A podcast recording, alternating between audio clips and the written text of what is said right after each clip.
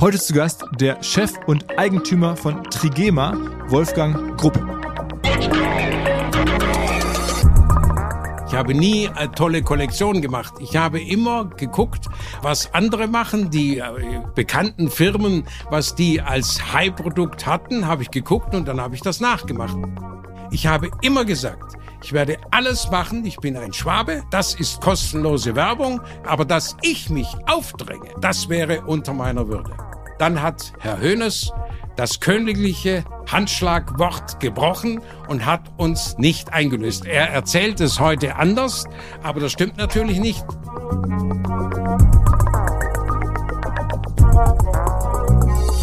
Let's! Go, go, go!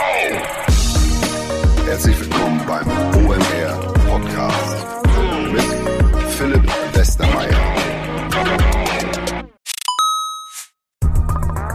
weil die Kolleginnen und Kollegen von Instaffo, also der Jobplattform für den Tech- und Sales-Bereich, von der ich hier schon häufiger berichtet habe, mittlerweile bei uns doch groß engagiert sind hier im Podcast. Ihr hört immer wieder hoffentlich von Instaffo. Deswegen habe ich die Kollegen vor kurzem mal selber persönlich kennengelernt und war wirklich sehr angetan. Sie haben mir dazu erzählt, es gibt eine neue Finanzierungsrunde in die Firma. 10 Millionen werden da investiert. Das ganze Thema wird also immer relevanter. Daher nochmal hier mit Nachdruck der Hinweis. Wer Menschen sucht im Bereich Tech und Sales, denkt an Instaffo. Die haben da scheinbar wirklich eine neue magische Soße gefunden, wo sie über ihre Plattform ein automatisiertes Matchmaking zwischen Arbeitnehmer und Arbeitgeber ermöglichen und das ist im direkten Marktvergleich dreimal effektiver, was die Quote von Bewerbung zu Einstellung angeht. Hilft natürlich auch, dass sie bereits über 100.000 passende Talentprofile auf der Plattform haben und dass man sehr, sehr schnell ins Gespräch kommt. Innerhalb von 48 Stunden bewerben sich die ersten Talente bei den Arbeitgebern oder man kann sogar als Arbeitgeber einer vorselektierten Gruppe an Talenten aktiv eine Nachricht schicken oder sie zum Chatten einladen, um sich noch schneller kennenzulernen und zu prüfen, könnte das passen. Also nicht nur ich und die Geldgeber offensichtlich glauben an Instaffo, sondern auch mittlerweile über 1800 Firmen, darunter O2, RTL, HelloFresh, MyPoster, viele, viele weitere.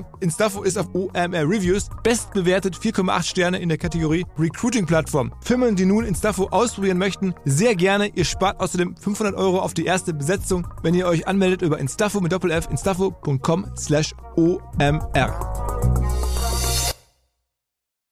Zurück zum Podcast. Wahrscheinlich gibt es wenige andere Menschen, die in der Wahrnehmung der deutschen Bevölkerung so sehr den Unternehmer repräsentieren wie Wolfgang Grupp. Einfach weil er seit Jahrzehnten in deutschen reichweitenstarken Talkshows sitzt und sehr, sehr pointiert und meinungsstark formuliert und auch gekleidet ist, wie man sich halt so klischeeartig häufig in der Tradition zumindest einen Unternehmer vorstellt. Und entsprechend neugierig war ich zu gucken, was steckt da eigentlich dahinter. Und bin dann hier aus Stuttgart kommend auf die Schwäbische Alb gefahren, nach Burladingen, da wo Trigema sein Unternehmen sitzt.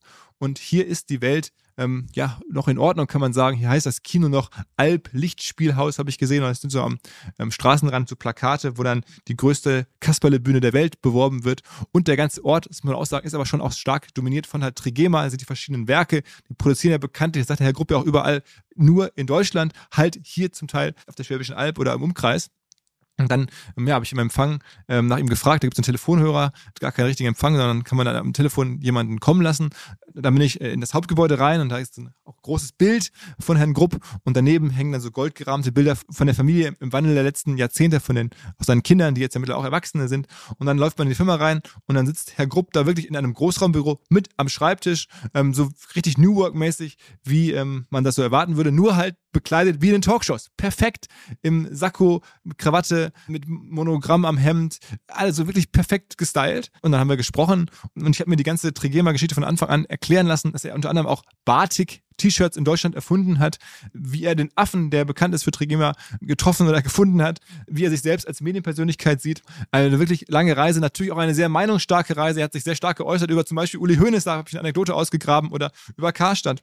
Man muss da sicherlich nicht alles teilen, auch alle Ansichten, aber es finde ich einfach zum Teil wirklich sehr vorbildlich. In anderen Teilen ja, habe ich vielleicht eine andere Meinung, aber es ist trotzdem irgendwie inspirierend, es ist bereichernd und ich hatte das Gefühl, man kann das jetzt sehr, sehr gut hören. In dem Sinne, auf geht's! Hallo Herr Grupp. Einen schönen guten Morgen. Also erstmal vielen Dank für die Einladung.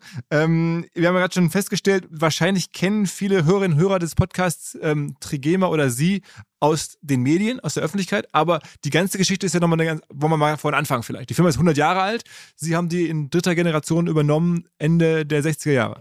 69, ja. Und da war die Firma recht klein, da waren es 8 Millionen Umsatz.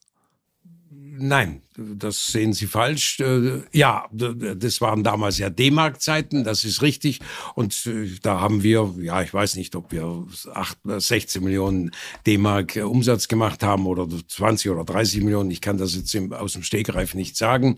Auf jeden Fall waren wir hoch verschuldet.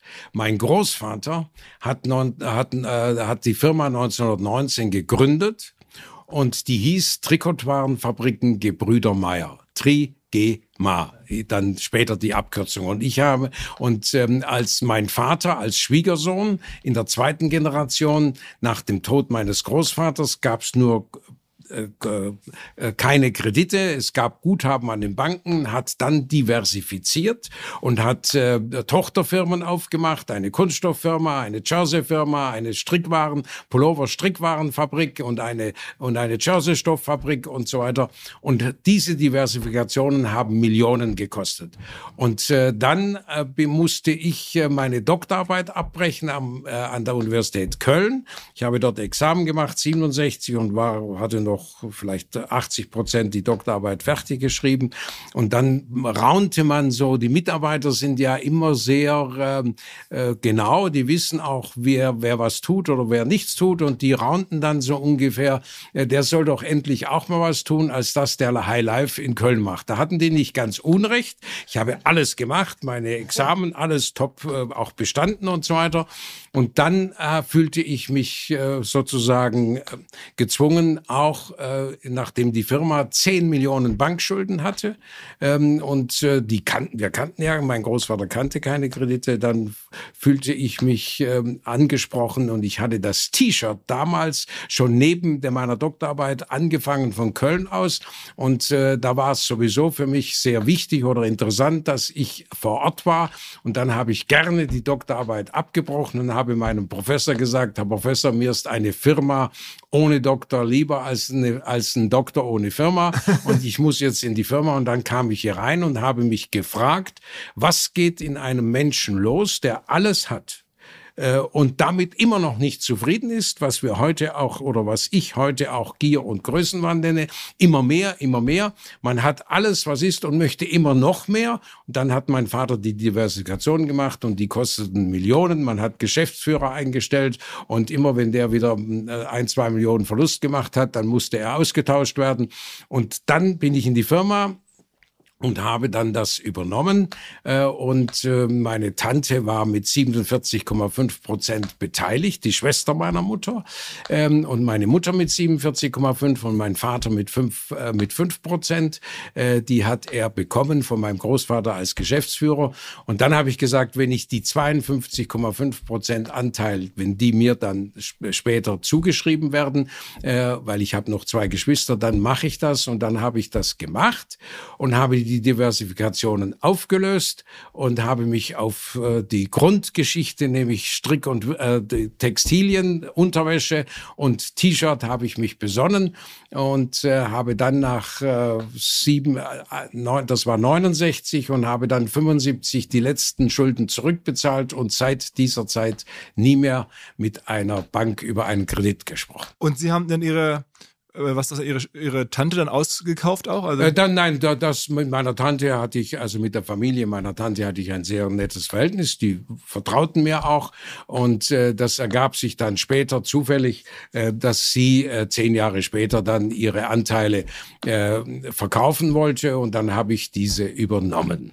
Aber die Firma ist ja dann jetzt schon trotzdem sehr gewachsen. Also von diesen, sagen wir mal, acht Millionen äh, D-Mark Umsatz. Äh, Euro. Euro, okay, okay. Also 16 Millionen. Aber heute sind es so ungefähr 100, ein bisschen mehr, ne? Ja, 115 oder so. Also schon eine mehr als eine Verzehnfachung. Ja, ja, ähm, gut, aber Sie müssen ja sehen, ich mache es ja 53 Jahre. Ja, ja. Und wenn andere würden sagen, in 53 Jahren ist das nichts.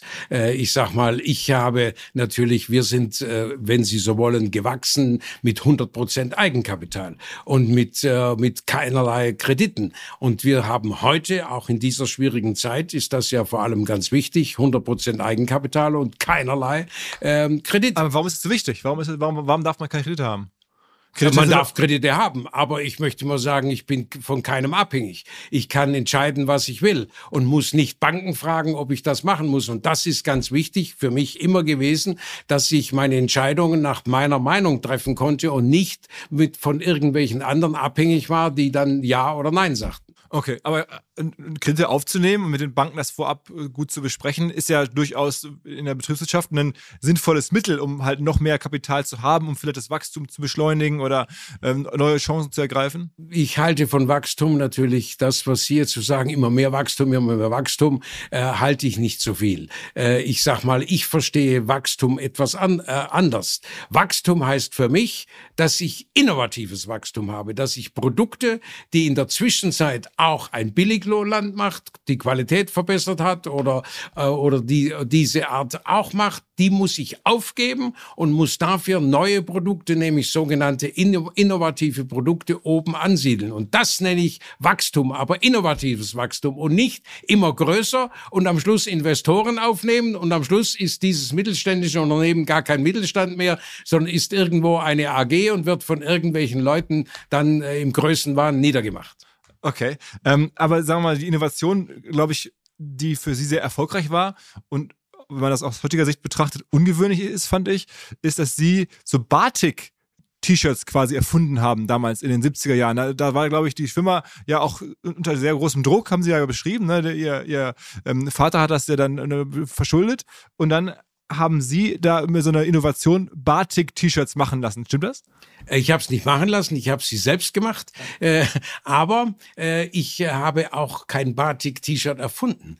Ich habe nur Augen auf und Ohren auf. Ich habe immer, ich habe nie eine tolle Kollektion gemacht. Ich habe immer geguckt, wo äh, was andere machen, die äh, sozusagen in London oder Paris, äh, wo tolle Geschäfte waren, was diese bekannten Firmen, was die als High-Produkt hatten, habe ich geguckt und dann habe ich das nachgemacht. Und so kam das Batik, äh, kam eben auch irgendwo in der in, in England oder in, in ja in England, glaube ich, war es zuerst ist es gekommen und das habe ich gesehen und da haben die, die sind viele Leute in das, die Geschäfte rein und haben das gekauft und habe ich gesagt, das kann ich auch. Habe ein Muster gekauft und habe zu Hause mal äh, gefragt, wie macht man das? Und dann hat man mir gesagt, das muss man ähm, in der Färberei eben abbinden und Bad und dann färben, Stück färben und so weiter. Und habe ich das gemacht und das war ein Highlight. Also ich habe immer versucht, was andere positiv vorgemacht haben, so schnell wie möglich nachzumachen. Okay. Und das bezog sich dann später auch auf Sportbekleidung, weil als die Firma von Ihnen übernommen wurde, da war es ja noch kein Hersteller von Sportkleidung, da war es ja wirklich eher Unterwäsche und solche Dinge. Doppelripp, Feinripp, Unterwäsche, die Klassik, jawohl. Und aber das T-Shirt, das aus Amerika kam, ähm, das habe ich ja auch übernommen. Da war, glaube ich, James Dean, äh, der sehr bekannt war und äh, der irgendwo abends, so hat man das damals gesagt, äh, eingeladen war. Und ich glaube, er hatte einen Freund und der hat gesagt, äh, da gehen wir hin. Und dann hat er gesagt, wo ist das? Und dann hat der James Dean gesagt, ähm, ja, dafür tut's mein Unterhemd und hat das gar kein Oberhemd angezogen, hat das Unterhemd angezogen, da er bekannt war, wurde das Unterhemd zum Oberhemd, wurde in und äh, das kam dann alles, was aus Amerika übernehmen wir ja alles, ob positiv oder negativ.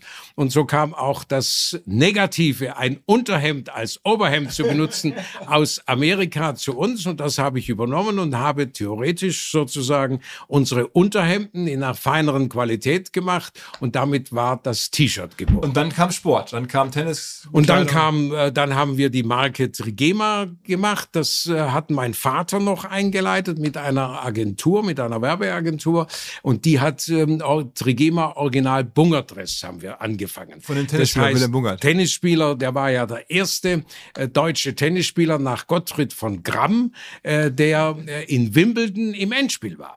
Und, ähm, und, ähm, und mein Vater hat äh, mit, äh, kannte den Wilhelm Bungert, weil er bei einem äh, Gästeturnier in Bad Wörishofen im Hotel äh, wurde er zusammengelost mit einem jungen Mann, 16 oder 17 Jahre alt. Und dann hat die Hoteldirektion sich noch entschuldigt, dass mein Vater als äh, im Gästedoppel also einen jungen Mann gekriegt hat. Und das war damals Wilhelm Bungert und der hat fantastisch schon damals gespielt. Und dann haben die das Doppel gewonnen. So kannten die sich ich. Und dann hat Wilhelm Bungert gefragt, ob wir, ob mein Vater nicht ein Polohemd mit Wilhelm, mit Wilhelm Bungert machen würde. Aha. Und dann hat eine Agentur die Schwinge kreiert, im Gegensatz zu Fred Perry oder Lacoste damals. Und äh, so kam das dann zustande. Und dann haben wir. Und die Schwinge, das heutige Logo. Ne? ja, und diese Schwinge als, als Logo.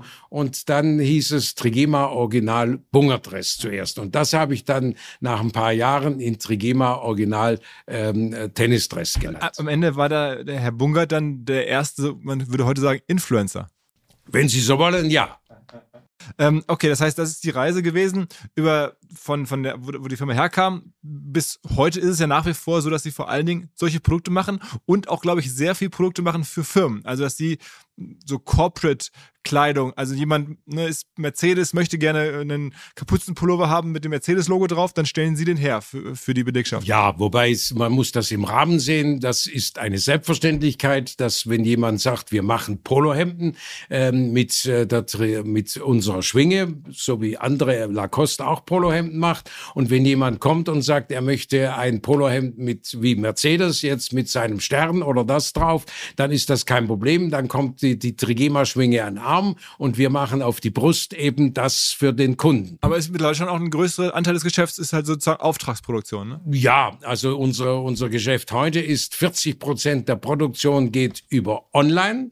Online-Kunden aller Art und 40 äh, Prozent geht über unsere eigenen Geschäfte, die ich nenne sie Testgeschäfte und 20 Prozent Kunden aller Art. Und wie viele Testgeschäfte gibt's? Es gibt 42 Testgeschäfte, in erster Linie in Urlaubsorten, aber äh, das ist ja normal nicht meine Aufgabe gewesen. Ich bin Produzent gewesen und hatte Großkunden äh, wie, wie die Kaufhauskönige namens Karstadt, Hertie, Kaufhof und so weiter und die Versandhauskönige, sie wurden Könige genannt, wie Quelle, Neckermann, Schöpflin und so weiter. Und diese Kunden, als die versagten, Karstadt hat ja nicht jetzt zum zickten, zum zickten Mal versagt, sondern Karstadt hat schon vor, vor 30 Jahren versagt, wo er die erste Pleite gemacht hat oder 20 Jahren. Ich sag mal, das konnte man sich ja nicht vorstellen, dass ein Warenhauskonzern Karstadt oder Kaufhof oder Hertie Pleite machen. Und das sind die Versager. Und als die immer mehr versagten oder ein Quelle auch Konkurs machte, ich sag mal, das konnte man sich nicht vorstellen, dann musste ich erkennen, dass ich sozusagen, es waren meine Großkunden, und wenn die versagen, dann musste ich erkennen, dass ich irgendwann die Handelsfunktion selber übernehmen muss, teilweise nach dem Motto, wenn ich einen Koch habe, der ablehnt zu kochen, gibt's nur eins, sterben oder selber kochen. Und nach diesem Motto habe ich dann gesagt, äh, wenn diese Versager sozusagen mir keine Aufträge mehr geben, äh, weil sie im Prinzip selber Riesenprobleme haben, denn ich habe im Gegensatz zu meinen Kollegen, es gab ja in Burladingen 26 Textilbetriebe, davon haben 25 Konkurs gemacht, die und jeder hat früher in der guten Zeit gegenseitig sich die, die Kunden abgeworben und hat versucht sozusagen durch, indem er den Kunden gesagt hat, man soll bei ihm kaufen. Und so haben meine Kollegen nicht erkannt, dass die Kaufhauskönige sozusagen, dass ich den Auftrag nicht mehr machte, weil ich rechtzeitig erkennen musste, dass der Probleme hatte und die Preise zu versuchte zu drücken. Dann habe ich den Mut gehabt, Nein zu sagen. Dann waren meine Kollegen erfreut, äh, dass sie den Auftrag bekamen und sind dann mit den niedrigen Preisen sukzessive in Konkurs gegangen. Und ich musste, wie gesagt, erkennen, dass ich irgendwann, nachdem die, äh, die Kaufhauskönige, Versandhauskönige sozusagen untergegangen sind. Dann sind die SB-Könige, die haben dann billiger gekauft. Und dann war ich bei den Discountern, Aldi voran, mit denen habe ich mal 36 Millionen gemacht. Top-Kunde, lasse ich nichts drüber kommen, aber der wollte dann Hausmarke und auch zum billigeren Preis. Dann habe ich den Mut gehabt zu sagen, nach 36 Millionen, es tut mir leid, das kann ich nicht. Und dann wusste ich, dass ich in einer bedarfsgedeckten Welt wir, die Leute haben ja genug zum Anziehen, die Schränke sind voll und äh, das heißt, der Bedarf ist gedeckt, muss ich auch einen Teil der Handelsfunktion in eigene Hände übernehmen. Und dann habe ich gesagt, jetzt mache ich eigene Geschäfte, so dass ich etwas unabhängiger von den Großkunden. Und das sind aber keine Franchise-Läden, sondern die gehören wirklich Ihnen, die Geschäfte? Die Geschäfte gehören von uns. Äh, wir haben 42 Geschäfte, in erster Linie in Urlaubsorten, weil ich gesagt habe, ich gehe nicht in die Städte, wo jetzt, äh, ich sag mal, andere die Probleme haben, wie Karstadt, Kaufhof und so weiter. Ich gehe, wo die Mieten sehr teuer sind und so weiter. Ich gehe in die Urlaubsorte, wo der Hamburger, der Münchner, der, äh, der, äh, der Frankfurter auch mal ist und dann können die mit meiner Ware ähm, können sie Kontakt haben und dann können sie später sie im Online nachkaufen und deshalb habe ich die Geschäfte in Urlaubsorte gemacht, wo alle mal irgendwann mal hinkommen und das funktioniert auch und wir haben 42 Geschäfte, davon sind 21 eigene Immobilien selbst gebaut und 21 Geschäfte sind äh, gemietet. Alles in Deutschland. Bitte? Alles in Deutschland? Ah, natürlich, alles in Deutschland. Ich, äh, wir produzieren auch nur in Deutschland. Ja, das, das, das ist ja ein, ein großes Thema von Ihnen. Ähm, noch ganz kurz, weil Sie es gerade gesagt haben, ähm, an Aldi zu verkaufen, ist ja der, der, Traum von ganz vielen. Ein Riesenkunde, der bringt die Marke in die ganze Welt, ähm, ist, nimmt große Mengen ab. Warum haben Sie es nicht gewollt? Also es ist doch. Ja, Moment, ich habe mit Aldi mal aufgebaut bis 36 Millionen genau, Jahresumsatz. Genau, genau. Top aber als er wollte dann nicht mehr das Produkt, die Etikett Trigema, sondern er wollte eine Eigenmarke. All die Eigenmarke, die hätte ich auch gemacht, problemlos. Aber er wollte dann fast den halben Preis. Und dann habe ich gesagt, das kann ich nicht. Also es bei mir war immer wichtig, dass ich meine Arbeitsplätze garantieren kann, dass ich meine Löhne bezahlen kann, dass ich meine Kosten bezahlen kann. Und immer wenn die Kunden, auch früher die Kaufhauskönige, die Preise drückten, musste ich wissen, kann ich das noch zugestehen oder nicht? Und dann habe ich Nein gesagt. Deshalb habe ich als Erster alle Großkunden verloren, weil ich den Mut hatte, auch mal Nein zu sagen. Und das habe ich beim, wir hatten mit Aldi ein Top-Verhältnis und ich habe klar gesagt dem, dem, äh, dem Einkäufer, äh, dass ich kann Ihnen Hausmarke, Eigenmarke machen, aber äh, ob ich Trigema-Etikett einnähe oder ob ich Aldi-Etikett einnähe, äh, das kann nicht sein, dass ich deshalb 40, 50 Prozent Prozent den Preis billiger machen kann. Weil das Garn kostet dasselbe, die Näherin kostet dasselbe. Das kann ich nicht. Und dann habe ich gesagt, dann kann ich die Aufträge so nicht mehr machen. Und dann wusste ich, dass ich ein halbes Jahr später keine Aufträge mehr habe. Und ich hatte noch Millionen äh, Aufträge für das nächste halbe Jahr.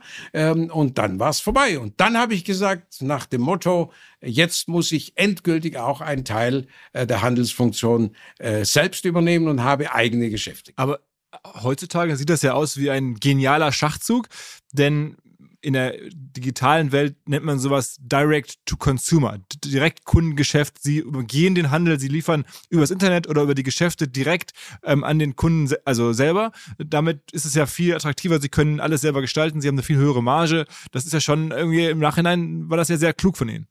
Äh, gut, also alles, was ich irgendwo gemacht habe, war jetzt nicht irgendwo ganz super gescheit angefangen. Das war normal. Das heißt, es ist doch normal nach dem Motto, wenn der Koch mir ablehnt zu kochen, gibt's nur eins, sterben oder selber kochen. Und, äh, und wenn ich sage, ich habe einen Kofferträger und der lehnt ab, den Koffer zu tragen und ich muss dringend zum Flugzeug, dann gibt's nur eins, selber tragen. Also das ist ja nicht so super gescheit. Wir müssen nur normal werden und erkennen, was draußen geschieht. So wie ich den Online-Shop vor 25 Jahren, nicht jetzt in der Pandemie, sondern vor 25 Jahren angefangen habe, nachdem ich die plötzlich das Internet zugelassen hat, dass man sozusagen per Online verschicken konnte. Jetzt konnte ich auch die Versandhauskönige, die ja bei mir Millionen umgesetzt, ersetzen.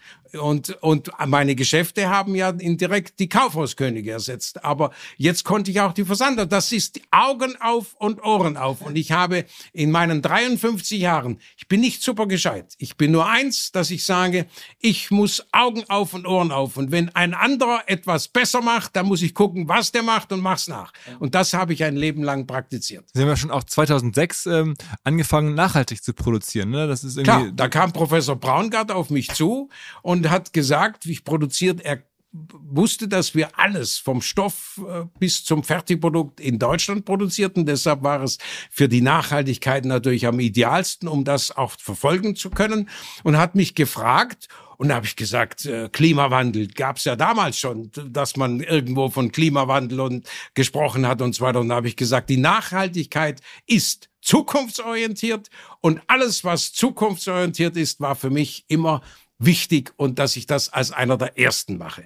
Und, äh, und dann habe ich zum Professor Borngart gesagt, das ist zukunftsorientiert, ich bin sofort dabei und ich fange das mit, ich mache das mit Ihnen gemeinsam. Und ähm, und ist auch heute so, dass ich jetzt auch das äh, ein 100% elektrisches Auto fahre. Ich sage jetzt mal, ich muss zukunftsorientiert etwas machen und nicht immer im Nachhinein. Ähm, wer ist eigentlich der typische Käufer Ihrer Produkte? Das sind theoretisch alle, die im Prinzip vernünftig sind und die vielleicht aber auch ähm, äh, das Geld dazu haben, dass sie sich Qualität leisten. Also ist das schon so eine Zielgruppe ähnlich wie jetzt Lacoste, würden Sie sagen? Also von der das will ich nicht behaupten. Lacoste ist in einer höheren Liga, ist ein Welt, eine Weltmarke, ist top und so weiter. Wir sind ja im Prinzip 95 Prozent Inlandsmarkt, also deutscher Markt. Ich möchte mich also jetzt nicht ähm, imagemäßig mit Lacoste vergleichen, Top-Marke.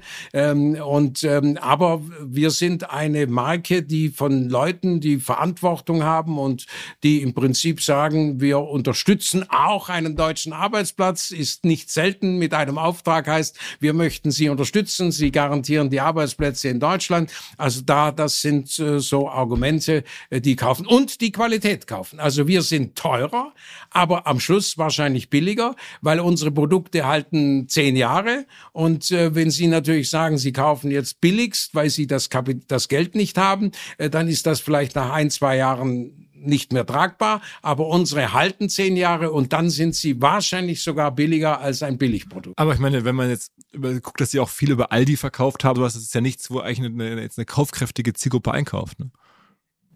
Aldi, Sie müssen natürlich sehen, Aldi hat unser Produkt im Verhältnis äh, günstig verkauft. Aldi hat ja nicht die normale Kalkulation eines Einzelhandels. Ich weiß noch, Aldi hat, als ich mit, mit Aldi anfing, haben die einen Aufschlag auf unseren, auf unseren Preis von acht Prozent gemacht. Das heißt, äh, der Einzelhandel kalkulierte damals mit 100, 120 Prozent Aufschlag und Aldi hat 8 Prozent gemacht. Also Aldi war mit äh, Trigema, äh, waren die sehr günstig. Als das Trigema-Produkt war natürlich äh, günstig und ist auch sehr gut gelaufen. Äh, und Aldi hat sich durch den, durch die Verkauf von Trigema-Produkten Qualitätsnamen geschaffen. Die haben ja im, im Food-Bereich, wir waren am Anfang dabei, wo sie praktisch im Non-Food-Bereich sich Qualitäts einen Namen verschafft haben als Qualität. Und Aldi hat heute einen Qualität, weiß, dass man bei Aldi auch Qualität kauft und gut kauft. Und das fing damals an, als wir vor, vor 30 Jahren oder 35 Jahren äh, das anfingen, dass Aldi, der billig war, sich Qualität nahm. Mit Trigema-Produkten auch interessiert interessiert war, sich selbst den Namen für Qualität zu schaffen. Was ist denn das, das, das bestverkaufte Produkt jetzt über all die Jahre? Also was haben die am meisten verkauft? Was ist so der Topseller im ganzen Portfolio von Trigema? Ja gut, also das kann man so nicht sagen, Topseller. Es ist eine ganz logische Geschichte. Als ich anfing, war es die Unterwäsche, Doppelripp, Feinripp. Äh, und dann habe ich das T-Shirt angefangen und dann ist das klassische Uni-T-Shirt ist natürlich immer ähm, äh, der, der, die größten Stückzahlen und dann kommt vielleicht danach das Polohemd. Okay. Aber und dann kommt da die Jogginghose oder sonst was. Aber sag mal, jetzt, wenn Sie sich selber im Sch Ihren Schrank angucken, dann werden Sie ähm, vielleicht, wenn Sie T-Shirt-Träger überhaupt sind, dann werden Sie vielleicht zehn T-Shirt haben, aber Sie werden nicht zehn Jogginghosen haben. Und dann, wenn Sie zehn T-Shirt haben, dann werden Sie vielleicht fünf Polohemden haben. Aber T-Shirt würden Sie wahrscheinlich immer etwas mehr haben.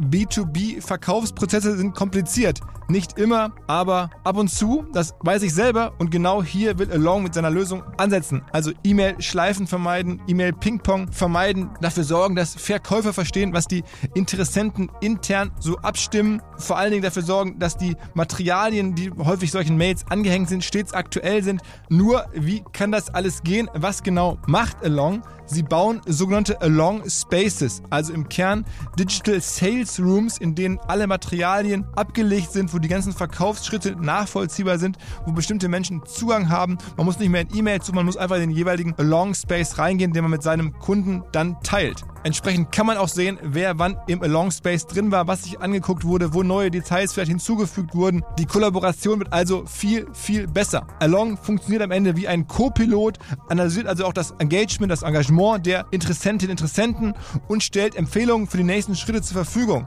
All das kann man innerhalb von wenigen Minuten aufsetzen und direkt mit dem eigenen CRM verbinden. Along ist natürlich DSGVO-konform, wurde 2022 erst gegründet. Wir von OMR dürfen mit einem ganz, ganz kleinen Teil an Along beteiligt sein und Along ist zu guter Letzt der Nummer 1 Treffer auf OMR Reviews im Bereich Digital Sales Rooms. Wer mehr wissen möchte, alle Infos Along Space, ein Wort alongspace.com slash OMR.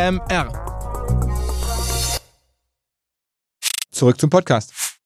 Und denken Sie viel über Marketing und die Positionierung der Marke nach? Weil ich meine, wenn man versucht, eine hochwertige Zielgruppe mit, mit Made in Germany ähm, zu erreichen, also mit höheren Preisen, dann muss man ja auch entsprechend die Marke, zumindest in der Theorie, so positionieren, dass das als besonders hochwertig und wertvoll wahrgenommen wird. Und zum Beispiel jetzt ähm, die Werbung mit dem Affen, die auch berühmt ist für Sie. Das ist jetzt ja nichts, was unbedingt jetzt andere hochwertige Produzenten vielleicht machen würden.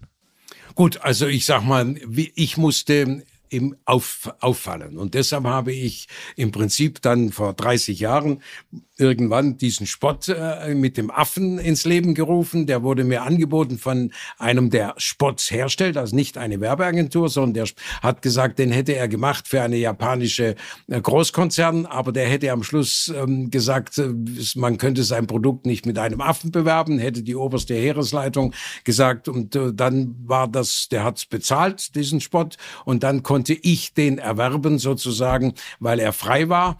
Und ich fand den toll, weil wir haben eine Minute vor, der, vor den äh, ARD-Nachrichten 20 Uhr, haben wir ja die Werbung geschalten und ich wollte irgendetwas, was mal auffällt. Und ähm, dann war der, der Affe saß, sitzt er am an einem Schreibtisch und damals saß der Nachrichtensprecher, der stand nicht, sondern der saß auch am Schreibtisch und das war der gleiche Schreibtisch wie praktisch der Nachrichtensprecher, nur war es ein Affe. Und den fand ich so toll, dass ich gesagt habe, den nehme ich. Und dann haben wir den gemacht und dann hatten wir ein bisschen Glück im ZDF, also im zweiten Fernsehen, äh, da gab's den Affen Charlie. Und das war eine Kindersendung. Und äh, dann bekam ich Zuschriften plötzlich, ach toll, jetzt meine Kinder haben den Affen Charlie auch da gesehen. und das war gegenseitig so und äh, der war, wurde gehypt. Und ähm, für mich ist etwas klar, es wird erst geändert, wenn es nicht mehr interessant ist. Aber ich kriege heute noch überall äh, Rücksprache auf den Affen und der ist auf uns, auf den Dächern uns im Sommer auf den Dächern unserer Testgeschäfte. Und da werde ich nicht selten gefragt nach dem Winter, wann kommt der Affe wieder? Die Kinder fragen schon. Und solange das so populär ist oder solange ich auch in einem Podcast angesprochen werde auf diesen Spot, dann wäre es ein gravierender Fehler, wenn ich sowas abstellen würde.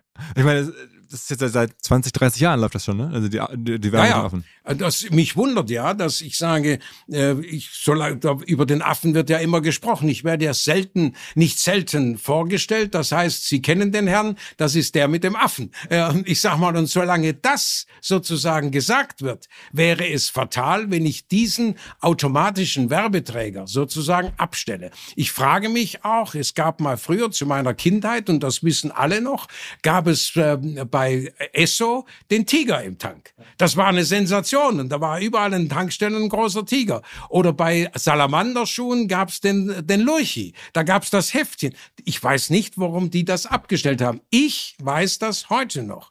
Und das sind ja Jahrzehnte, liegt das zurück, seit das nicht mehr gibt. Und man sollte solche Erkennungsmerkmale nicht unbedingt abschaffen, so wie Lacoste im Prinzip das Krokodil nicht abschafft.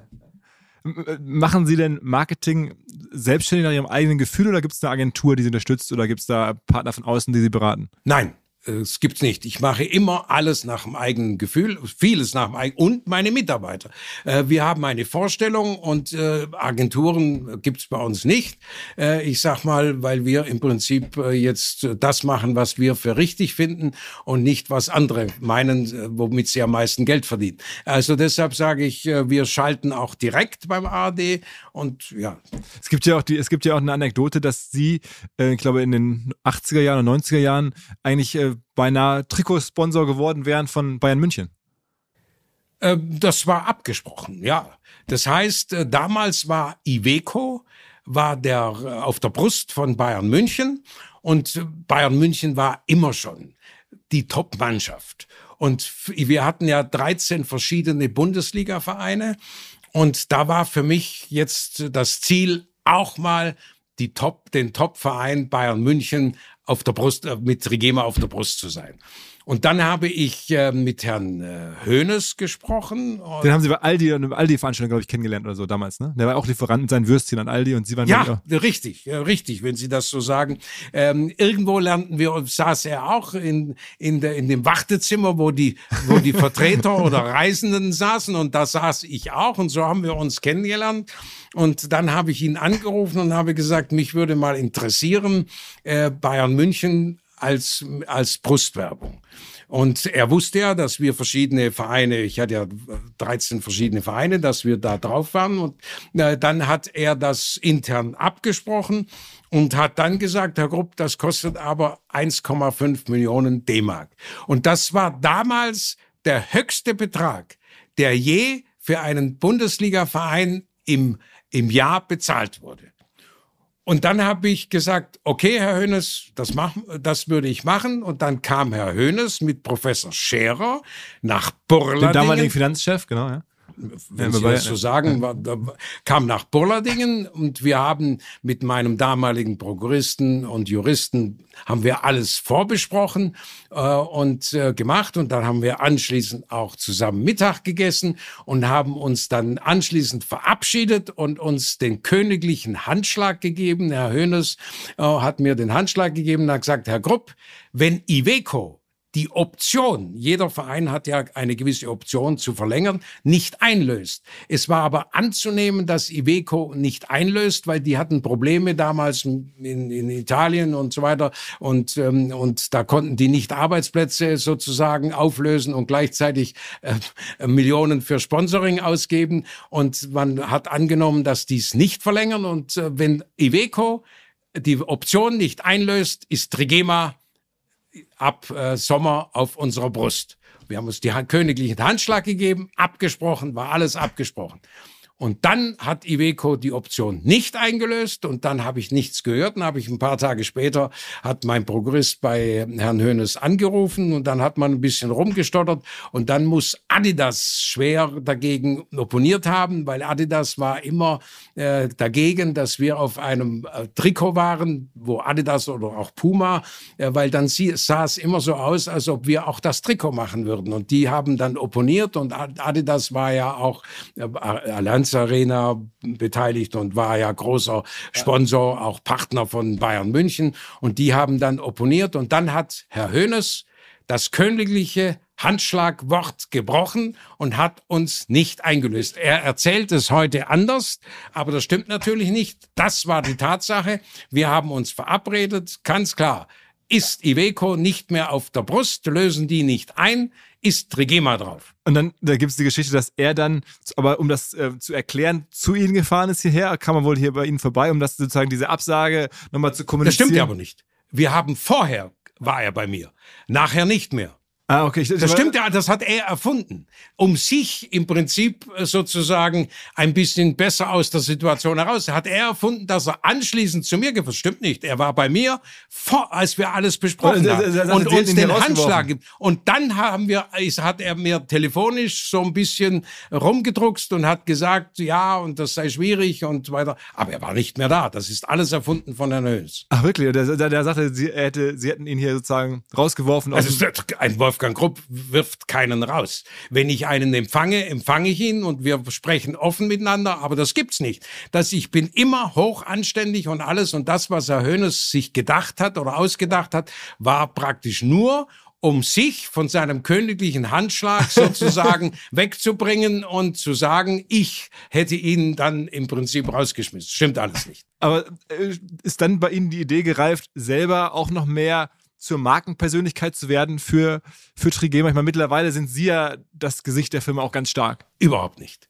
Äh, ich habe mich nie äh, in, ins Fernsehen gedrängt oder auf einen Podcast. Ich habe auch, ich glaube nicht, dass auch Sie sagen können, dass man Sie angerufen hätte, Sie sollten mit mir einen Podcast machen. Ich habe immer gesagt, Ich werde alles machen. Ich bin ein Schwabe. Und wenn mich eine Zeitung anruft oder ein, Fern ein Fernsehsender und so weiter, das ist kostenlose Werbung. Die mache ich, weil ich Schwabe bin und dann sage, das brauche ich nicht bezahlen. Aber dass ich mich aufdränge und sage, man sollte, das wäre unter meiner Würde. Okay, aber mittlerweile werden Sie ja sehr, sehr viel gefragt. Scheint so, ja.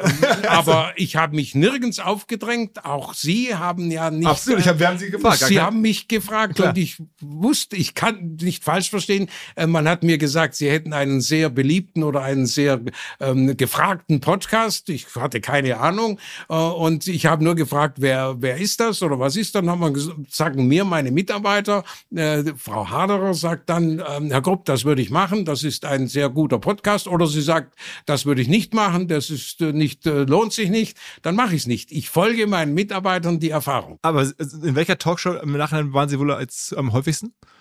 Bei Frau, bei Frau Maischberger, glaube ich, mehrfach, ne? Äh, da war ich, ja, war ich mehrfach, aber es kann auch Christiansen damals gewesen sein oder so etwas. Das weiß ich nicht mehr. Ich habe. Harald Schmidt sogar auch, auch gewesen. Da ne? war ich auch, ja. Was war denn, was war denn für Sie der, der eindrucksvollste oder der besonderste Talkshow-Auftritt?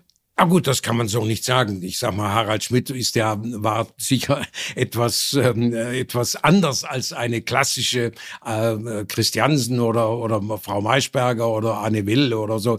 Äh, da war Harald Schmidt natürlich ein bisschen lustiger und so weiter. Und äh, das werde ich noch ähm, wissen. Irgendwo kam man auf meine Grabstätte, die ich schon äh, angelegt habe, zu sprechen. Äh, und er sagte, er hätte keins. Und dann habe ich so spontan gesagt, Herr Schmidt, kein Problem, Sie hätten bei mir noch Platz Platz, sie kriegen bei mir noch Platz. Gerade, ja. Ich meine, sie, sie, sind ja auch durchaus dann immer auch mit Sprüchen ähm, auffällig, die man sich merken kann. Prägnante Formulierungen, das ist schon was, was in den Talkshows ja gut funktioniert. Das haben sie schon als Konzept entdeckt, ne? sei es jetzt nun über ähm, äh, Emanzipation oder auch über, äh, sagen wir mal, Made in Germany. Das sind ja schon so Standpunkte, die mit ihnen ganz klar verbunden werden, weil sie sie auch sehr, sehr prägnant formulieren können. Ähm, ja, ich habe das nicht erfunden, sondern ich habe das das Bedürfnis gehabt, das, was ich empfand, auch zu sagen. Und äh, das Made in Germany, ich produziere doch nur in Deutschland. Und ich und es gab 26 Textilfabriken in meinem Heimatort Burladingen. Und die waren alle in der Glanzzeit Millionäre. Sie haben alle eine Villa neu gebaut, als sie als die tollen Jahre waren.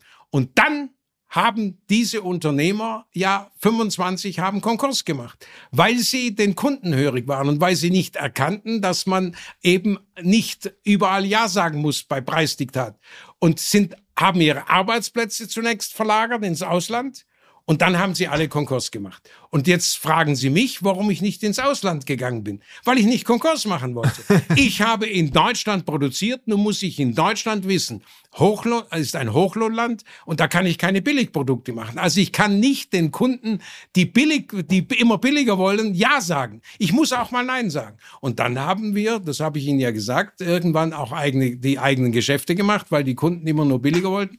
Und ich habe mich den Wandel der Zeit angepasst und habe im Prinzip gewusst, Made in Germany ist top wir haben Top-Mitarbeiter, wir haben top, äh, einen Top-Standort. Ich kann hier alle Probleme lösen, aber ich muss einen gewissen Preis verlangen und am Schluss muss ich eben dann sagen, da muss ich die Händler, die im Prinzip nur billig wollen, eben aussourcen. Aber sagen wir mal, es gibt ja auch andere äh, deutsche Unternehmen, die sehr erfolgreich zum Beispiel in Portugal oder der Türkei produzieren lassen, auch in China, auch in Asien. Was ist daran verkehrt? Also ich meine, man kann ja auch in Portugal und in Überhaupt nicht. Sagen Sie mir ein Unternehmen. Adidas zum Beispiel. Ja gut, das ist ja was ganz, ist ein Weltkonzern. Das, das ist ja was ganz anderes. Aber sagen Sie mir ein deutsches Unternehmen, äh, das, ähm, äh, ich sage Ihnen, das war wahrscheinlich reicher, als es hier produziert hat, als jetzt. Sagen Sie mir ein deutsches Textilunternehmen, äh, Schießer hat ja Konkurs gemacht. Jocke hat ja Konkurs gemacht. Also bitte, man muss jetzt irgendwo real sein. Sie dürfen jetzt nicht sagen, Daimler-Benz oder das oder jenes. Das sind Weltkonzerne, die in der Welt vertreiben. Und wenn ich sage, ich verkaufe meine Produkte auch in China und ich verkaufe meine Produkte in Amerika. Da kann ich in der ganzen Welt produzieren. Ich verkaufe auch in der ganzen Welt. Ich verkaufe 95 Prozent in Deutschland und deshalb produziere ich nur in Deutschland. Aha. Aber also auch Firmen, die in Deutschland verkaufen, könnten da in der Türkei günstiger vielleicht. Kein Problem, aber ich bin zu, es wäre mir zu lästig. Die ganze Zeit, ich muss da sein, wo meine Produktion ist. Und wenn ich sage, in der Produktion gibt es ein kleines Problem, dann gehe ich nur in die Produktion, 100 Meter nach links oder nach rechts und bin mitten in der Produktion und kann das Problem lösen. Äh, und ich habe auch Lieferkettenprobleme und alles, das habe ich nicht. Also ich sage jetzt mal, ähm, in der Türkei kann ich produzieren, aber warum soll ich meine Mitarbeiter entlassen und in der Pro Pro neue Mitarbeiter dort aufbauen, hätte ich jetzt gedacht. Also also ja, ich wir, wir stellen hier ja laufend Leute ein. Ich kriege im Moment natürlich äh, kaum eine Näherin, aber wir kriegen noch ab und zu eine, weil wir, weil wir die Arbeitsplätze garantieren. Aber ich werde mir das nicht antun, dass ich eine Produktion in der Türkei habe und laufend dort hingucken muss und so weiter. Und die Qualität über, überwachen muss. Bei uns ist natürlich die Qualität ganz wichtig und das ist hier am Standort in Bullardingen am leichtesten zu kontrollieren. Mhm. Aber ist es für Sie so eine Adidas nicht auch irgendwie eine Inspiration nach dem Motto, was man noch größer werden könnte? Ich meine, 100 Millionen Umsatz ist ja schon äh, sehr, sehr respektabel, sehr viel, aber man könnte ja auch, wenn man jetzt so die Strukturen hat, auch vielleicht 500 Millionen oder eine Milliarde Umsatz machen. Adidas hat es ja vorgemacht. Die, die das ja ist genau das, was ich ablehne. Ich bin Alleininhaber und im Gegensatz zu allen anderen hafte ich mit meinem gesamten Privatvermögen für alles, was geschieht. Und wenn ich sage, ich mache 500 Millionen oder eine Milliarde, dann kann ich das nicht mehr überblicken, dann kann ich auch nicht mehr haften und das ist das, was ich ablehne. Wir müssen der Gier und dem Größenwahn endlich Einhalt gebieten. Warum soll ich jetzt ähm, Hunderte von Millionen mehr machen? Dann muss ich einem anderen die Aufträge wegnehmen, den bedränge ich. Warum soll ich? Äh, mir reicht es doch. Ich äh, kann, ich kann so groß werden, solange ich das, was ich mache, 100 Prozent verantworten kann, haften kann und überblicken kann. Und wenn ich eine Milliarde Umsatz mache oder fünf Millionen, kann ich das nicht mehr überblicken und dann kann ich auch die Verantwortung nicht mehr übernehmen und dann brauche ich Geschäftsführer oder das und jenes und das wäre fatal. Meine Arbeitsplätze sind garantiert. Jeder Mitarbeiter weiß, er hat einen 100 Prozent ob äh, garantierten Arbeitsplatz, ob Pandemie oder ob Ukraine-Krieg. Ich garantiere die Arbeitsplätze diese Probleme muss ich lösen und meiner Mitarbeiter muss die Probleme an der Maschine lösen. Das ist dann seine Aufgabe. Und wenn beide ihre Probleme lösen, gibt es keine Probleme. Wenn man jetzt 100 Millionen Umsatz macht in Ihrem Geschäft, wie viel bleibt denn dann da übrig am Ende? Es bleibt so viel übrig, dass ich meine Familie ernähren kann, dass ich die Arbeitsplätze garantieren kann und äh, dass wir 100 Prozent Eigenkapital haben. Und das heißt, was ja kaum kein anderer wahrscheinlich hat. Also das bleibt übrig und äh, wir sind Schwaben, wir sind mit wenig zufrieden. Ich bin auch mit wenig zufrieden. Das kann ich alles finanzieren und zu was immer mehr. Aber Die Leute wollen immer mehr, nehmen Investoren am Schluss rein äh, und am Schluss sind sie kein Mittelstand mehr. Ich habe gerade beim Mittelstandspreisverleihung an äh, den, den Preis an unseren Ministerpräsidenten Kretschmann hat man gesagt, der Mittelstand ist die tragende Säule der Industrie. Und dann lässt man gleichzeitig zu, so wie Sie mich jetzt auch gefragt haben, warum nicht, dass die, die Mittelstand sind, immer größer werden und am Schluss kein Mittelstand mehr sind. Obwohl der Mittelstand die tragende Säule ist. Warum muss ich jetzt hunderte von Millionen mehr machen? Das kann ich doch den anderen überlassen. Ich muss doch den anderen die Aufträge nicht wegnehmen. Es, ich sage, wir brauchen Mittelstand und wir brauchen auch Start-up-Unternehmen, äh, die praktisch das in Eigenregie weitermachen. Und nicht, ich sag mal gleich, wenn wenn es ein bisschen sich lohnt, verkaufen und am Schluss äh, Investoren, dann ist das kein Mittelstand mehr. Wir brauchen den gestandenen Mittelstand. Wir haben ja viele. Mittelstand ist in Baden-Württemberg ja ganz groß geschrieben. Alle die Handwerksbetriebe und alles, das sind doch tolle tolle Betriebe. Die da steht der Chef noch äh, selbst äh, an, an, auf der Baustelle oder sonst was. Und das ist die tragende Säule. Und wir müssen schauen, dass wir nicht durch Größenwahn und Gier immer größer werden, sondern dass wir verantwortlich verantwortungsvoller äh, bleiben, überschaubar bleiben und die Probleme kurzfristig sofort lösen können. Ich sage ja offen, wer ein großes Problem hat, ist ein Riesenversager. Denn jedes große Problem war klein und hätte er es als kleines gelöst, hätte er kein großes. Und das ist ganz wichtig. Ich muss die Probleme erkennen, wenn sie ganz klein sind und dann sie lösen. Und nicht sagen, jetzt habe ich ein großes Problem. Dann habe ich einen Riesenfehler gemacht. Ähm, wenn man jetzt so in die deutsche sagen wir mal, Landschaft reinguckt, ähm, mit Unternehmen, die ein ähnliches Geschäftsmodell verfolgen wie Sie, also auch so direkt an den Kunden ausliefern, Textilien, dann sind ja schon Margen von 15, 20 Prozent möglich in dem Geschäft, ne? Das müssen Sie die anderen fragen. Wir sind auch mit weniger zufrieden. Also ich sage mal nur, ähm, wenn die Margen haben mit 15, 20 Prozent, dann müssen Sie nach Ihrer Eigenkapitalquote fragen. Wir, ich habe, nachdem ich die Schulden meines Vaters zurückbezahlt habe 1975, nie mehr mit einer Bank gesprochen und habe seit der Zeit 100 Prozent Eigenkapital, keinen einzigen Cent Kredit und wir finanzieren alles selbst. Und das ist auch in schwierigen Zeiten, natürlich wie jetzt, mit diesen riesen Gaskosten und so weiter, ist das natürlich eine, eine, eine, eine Basis, wo ich sage, ich kann auch solche Probleme lösen. Mhm. Weil, weil Sie über die Jahre so ein großes Polster auch ja, aufgebaut haben. Das heißt, also alles, was Sie hier sehen, ob ein Riesenwarenlager, egal was es ist, Maschinenpark, ist alles bezahlt. Und da steht keiner hinter mir und sagt, ich brauche morgen das und das und das. Nein, ich bin autark und unabhängig. Und das ist ganz wichtig.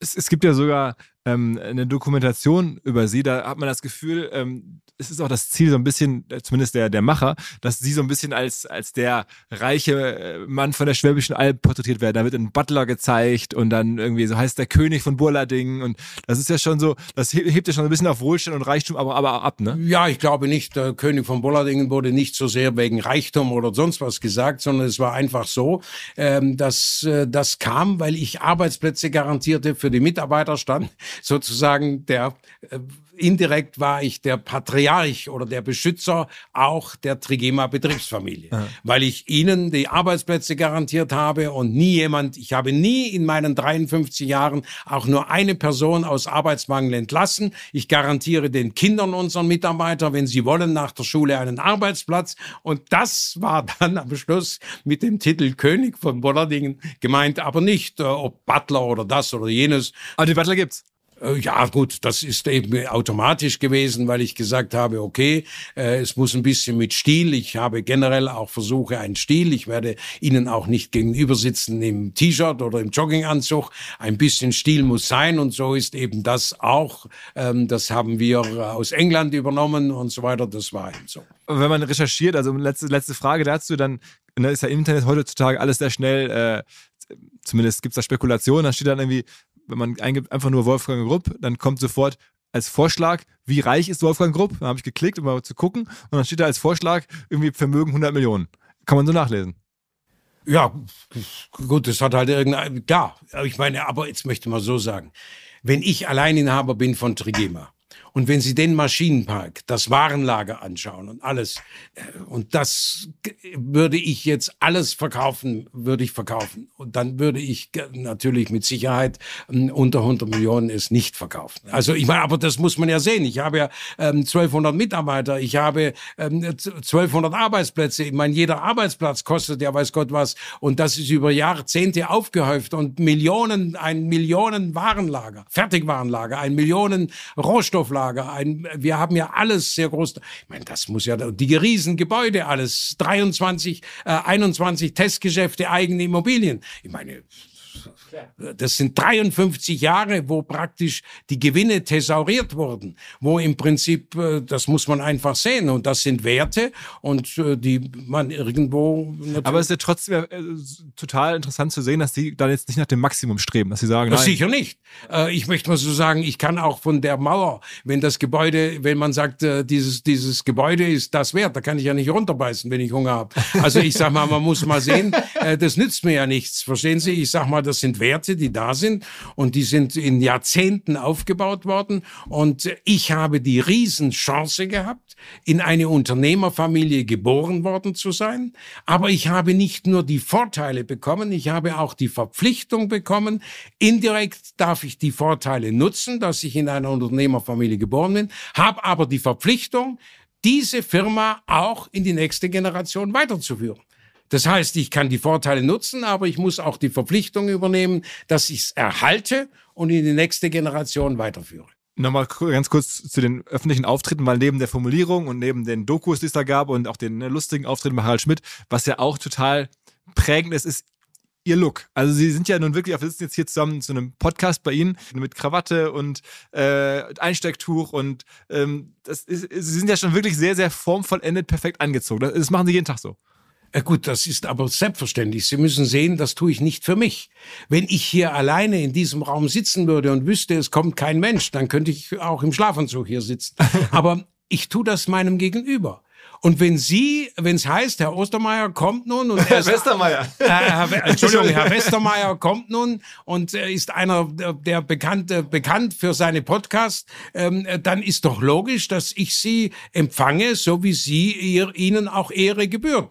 Und das ist eine eine Ehrerbietung meinem Gegenüber. Aber machen Sie jeden Tag, aber jeden Tag. Ja, ich, ich bin ja hier mit meinen Mitarbeitern zusammen und alles. Und das bin ich hier. Und wenn ich zu Hause bin, dann könnte ich auch ohne Krawatte sein. Aber ich ich sag mal, ähm, wenn ich in Öffentlichkeit bin, dann hab, bin ich ordentlich angezogen und das ist doch selbstverständlich. Das macht ja jeder. Wenn jemand eingeladen ist, äh, dann fragt er seine, äh, sagt, fragt seine Frau ihn, wo sind wir heute Abend eingeladen? Und je nachdem, was der sagt, sagt sie, dann muss ich ganz oben in den Schrank reingreifen. Das ist eine elitäre Geschichte. Oder sie sagt, ja gut, für den tut's auch das. Also das ist immer eine Wertschätzung, die man dem anderen gegenüber bringt. Und ihnen habe ich entsprechende ja, Wertschätzung Dank. gegeben entgegengebracht. Vielen Dank. Also ich weiß es ja zu schätzen, aber es ist ja schon wirklich auch ein Markenzeichen, oder? Ein bisschen ist Ihnen das auch bewusst, dass das irgendwie schon heraussticht, wenn Sie in der Talkshow sitzen, da sind Sie schon. Das war immer so. Ich galt schon als, äh, als 19-Jähriger oder 20-Jähriger, war ich immer schon ordentlich angezogen. Also auch Krawatte jeden Tag? Ja, klar, weil das war, war, war immer so. Dass, äh, da früher gab es ja nicht anders. Man hat im Prinzip,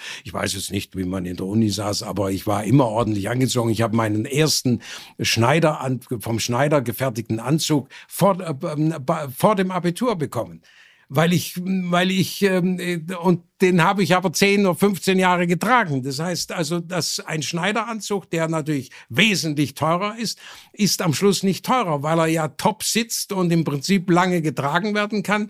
Und so sind, äh, war ich also mit 19 war ich schon, habe ich schon äh, einen Schneideranzug bekommen. Und das habe ich fortgeführt. Das ist so mein, mein, ein gewisses Hobby von mir. Dafür können Sie mich in ein Drei-Sterne-Restaurant führen. Da gehe ich nicht geschenkt rein, weil ich sage, ich halte vom Essen nicht viel. Für mich ist ein tolles Brot, ein schönes Brötchen, das ist für mich was Besonderes. Aber drei Sterne oder das oder jenes, diese, da, da habe ich, lege ich keinen Wert drauf. Aber ordentlich angezogen zu sein, meine Hemden werden gemacht oder das, das wird, da bin ich sehr elitär. Ist es also ein bisschen indiskrete Frage, aber ich, ich habe mich das, weil auf den Fotos sind ja auch immer wirklich, ähm, sehen sehr erholt aus. Auch immer so eine Gesichtsbräune, achten Sie auch auf sowas, dass Sie da auch sich bräunen oder sowas? Ja, da kriege ich ja ab und zu mal die, die Meinung mitgeteilt, dass, oder wird öffentlich gesagt, Solarbräune gibt's nicht. Das ist alles Natur. Ich muss ganz offen gestehen, schon als, schon als Student war für mich, ich habe, nehme keine Medizin, ich habe keinen Hausarzt, gehe zu keinem Arzt, nur wenn was ganz Gravierendes wäre, wenn ich Achillessehnenriss oder sonst was habe sondern ich äh, liebe, ich bin ein Sonnenanbeter. Und wenn ich lag letzte Woche, immer Allerheiligen oder die Woche nach Allerheiligen ist meistens das letzte Wochenende, wo ich in der Badehose im Liegestuhl meine Dispositionen in meinem Jagdhaus mache. Das ist für mich Erholung, dass ich die Natur genieße, dass ich ein Sonnenbad nehme. Und das ist bei mir, da, davon lebe ich. Und wenn es grau und trist ist und wochenlang keine Sonne ist, dann ist das für mich kontraproduktiv, weil ich lebe auf mit schönem Wetter und Sonne. Ist es eigentlich ähm, nicht auch naheliegend, wenn man sieht, dass Sie mittlerweile so eine prominente Persönlichkeit sind, auch so viel, sagen wir mal, kostenlose Werbung bekommen in, den, in der deutschen Öffentlichkeit und natürlich auch verbunden werden mit diesen Anzügen und diesen Outfits, die sie tragen das auch selber herzustellen. Man ist ja fast verwundert, dass man, äh, ich war zum Beispiel überrascht, dass ich, sie, sie stellen gar keine Oberhemden her oder auch keine Krawatten. Man würde sagen, Mensch, der Herr Grupp, das ist doch naheliegend, dass der selber auch Anzüge und, und Hemden auch produziert. Das, das wäre ja schon fast die beste Werbung. Sie sind ja ihr eigenes Testimonial, aber für, wäre, wären sie für Anzüge und weniger für T-Shirts. Ja, das kommt ja nicht in Frage. Meine ganze, die ganze Produktion. Wir sind Stricker und Wirker. Und das habe ich in der dritten Generation übernommen. Und wir sind keine Konfektionäre. Und wir stellen keine Webware her. Ein Hemd ist aus Webware gemacht. Also Schuster bleibt bei deinem Leisten. Und was ich anziehe, ich muss ja auch nicht, ähm, ich sag mal, ein Drei-Sterne-Koch werden, damit ich äh, mir Drei-Sterne-Restaurant äh, machen kann. Nein, ich muss auch kein Bäcker sein, weil ich liebe ein Brot. Aber ich, das kann ich kaufen. Aber ich muss ja nicht alles machen, äh, herstellen, was ich im Prinzip selber verzehre oder was ich selbst anziehe. Okay, aber trotzdem müssen Sie ja mit dem kann, Ich kann auch keine Schuhe machen. Wir, wir sind kein Schuhhersteller. Okay, also aber das heißt, die, die, der, der Weg von einem T-Shirt oder äh, Polohemdhersteller zu einem Anzug oder äh, Ist Oberhemd- ganz anders. Das ist eine ganz andere Branche. Okay. Das ist das eine ist die Webwarenbranche und das die man nennt sie auch Konfektionär oder oder wir sind der Stricker und Wirker. Das heißt, der ein Wäschehersteller, der, das ist eine ganz andere Branche. Also sagen wir, Sie wird, wenn Sie sagen heute ein Hemdenhersteller, ob das Seidensticker oder Olymp oder wer das nun ist, ist, eine andere Branche als Trigema. Ähm, trotzdem müssen die ja dem, die Produkte mit dem Zeitgeist entwickeln und haben es ja schon geschafft, damals mit Batik und dann sind sie immer. passte aber in meine Branche. Das Genau. Batik-T-Shirt war ein Strick- und Wirkwarenprodukt. Aber ich, äh, aber ich wollte fragen, heutzutage ähm, äh, sind Sie da selber noch derjenige, der neue Innovationen dann erkennt, der dann sagt, okay, wir müssen mal einen anderen Look machen, es gibt andere Farben. Also wenn man so ein bisschen auf die Website guckt, da gibt's ja dann auch so das, das, äh, Her- den Herrenschlafanzug mit irgendwie ähm, mit, mit, mit Seitentasche oder sowas. Da habe ich mich gefragt, ob man davon noch ausreichend verkaufen kann heutzutage ob man nicht äh, neue Produkte machen müsste, die irgendwie ja innovativer sind vielleicht. Äh, Wir haben ja eine Entwicklungsabteilung. Und äh, da haben wir nun eine Chefdirektrice und Unterdirektrisen und die ähm, sind diejenigen, die, die die Zeitschriften anschauen, also die Modezeitschriften, die auch auf Messen gehen oder das oder jenes und sehen, was draußen eben äh, gerade angesagt ist oder Farben und so weiter. Und dann gibt es eine Kollektionsbesprechung und da werden Ideen vorgestellt und ich äh, werde da nur warnen vor verrückten Dingen, die keine Umsätze bringen, die verrückt sind und Sie wissen ja, dass in der Modebranche sehr viel Abschriften gibt, oft, dass man sagt, ja, die ähm, äh, kaum sind die sind die sind die Schaufenster mit neuer Mode, dann gibt's vier Wochen später sind schon Reduktionen. Bei uns gibt's keine Reduktion. Wir verkaufen unsere Teile vom ersten Tag gleich im gleicher Preis bis zum Schluss. Das heißt, ich muss Produkte machen, wo ich weiß, äh, da gibt's weniger Abschriften. Und wenn wir Kollektion machen, auch modische Sachen, dann müssen wir wissen, dass wir mindestens 1000 Stück von einer Farbe in, in vier, fünf Größen, dass wir die auch verkaufen. Und das besprechen wir. Und ich habe ja 50, Ja- über 50 Jahre Erfahrung. Und da weiß ich schon, was unsere Kunden kaufen oder wollen. Und verkaufen Sie auch jetzt über diese neuen Plattformen, über Zalando, über About You und sowas? Sind das auch irgendwie Partner von Ihnen? Zalando lehne ich ab. Das haben wir abgelehnt, wir, weil Zalando hat, hat man ganz am Anfang, als die mal dann kamen, ganz kurz mal angefangen, aber die Retourenquote war so hoch, dass ich gesagt, das ist nicht äh, mein, mein Level, äh, dass ich sage, wir, wir verkaufen, wir arbeiten zusammen mit Amazon, Top-Kunde, gibt's keine Diskussion.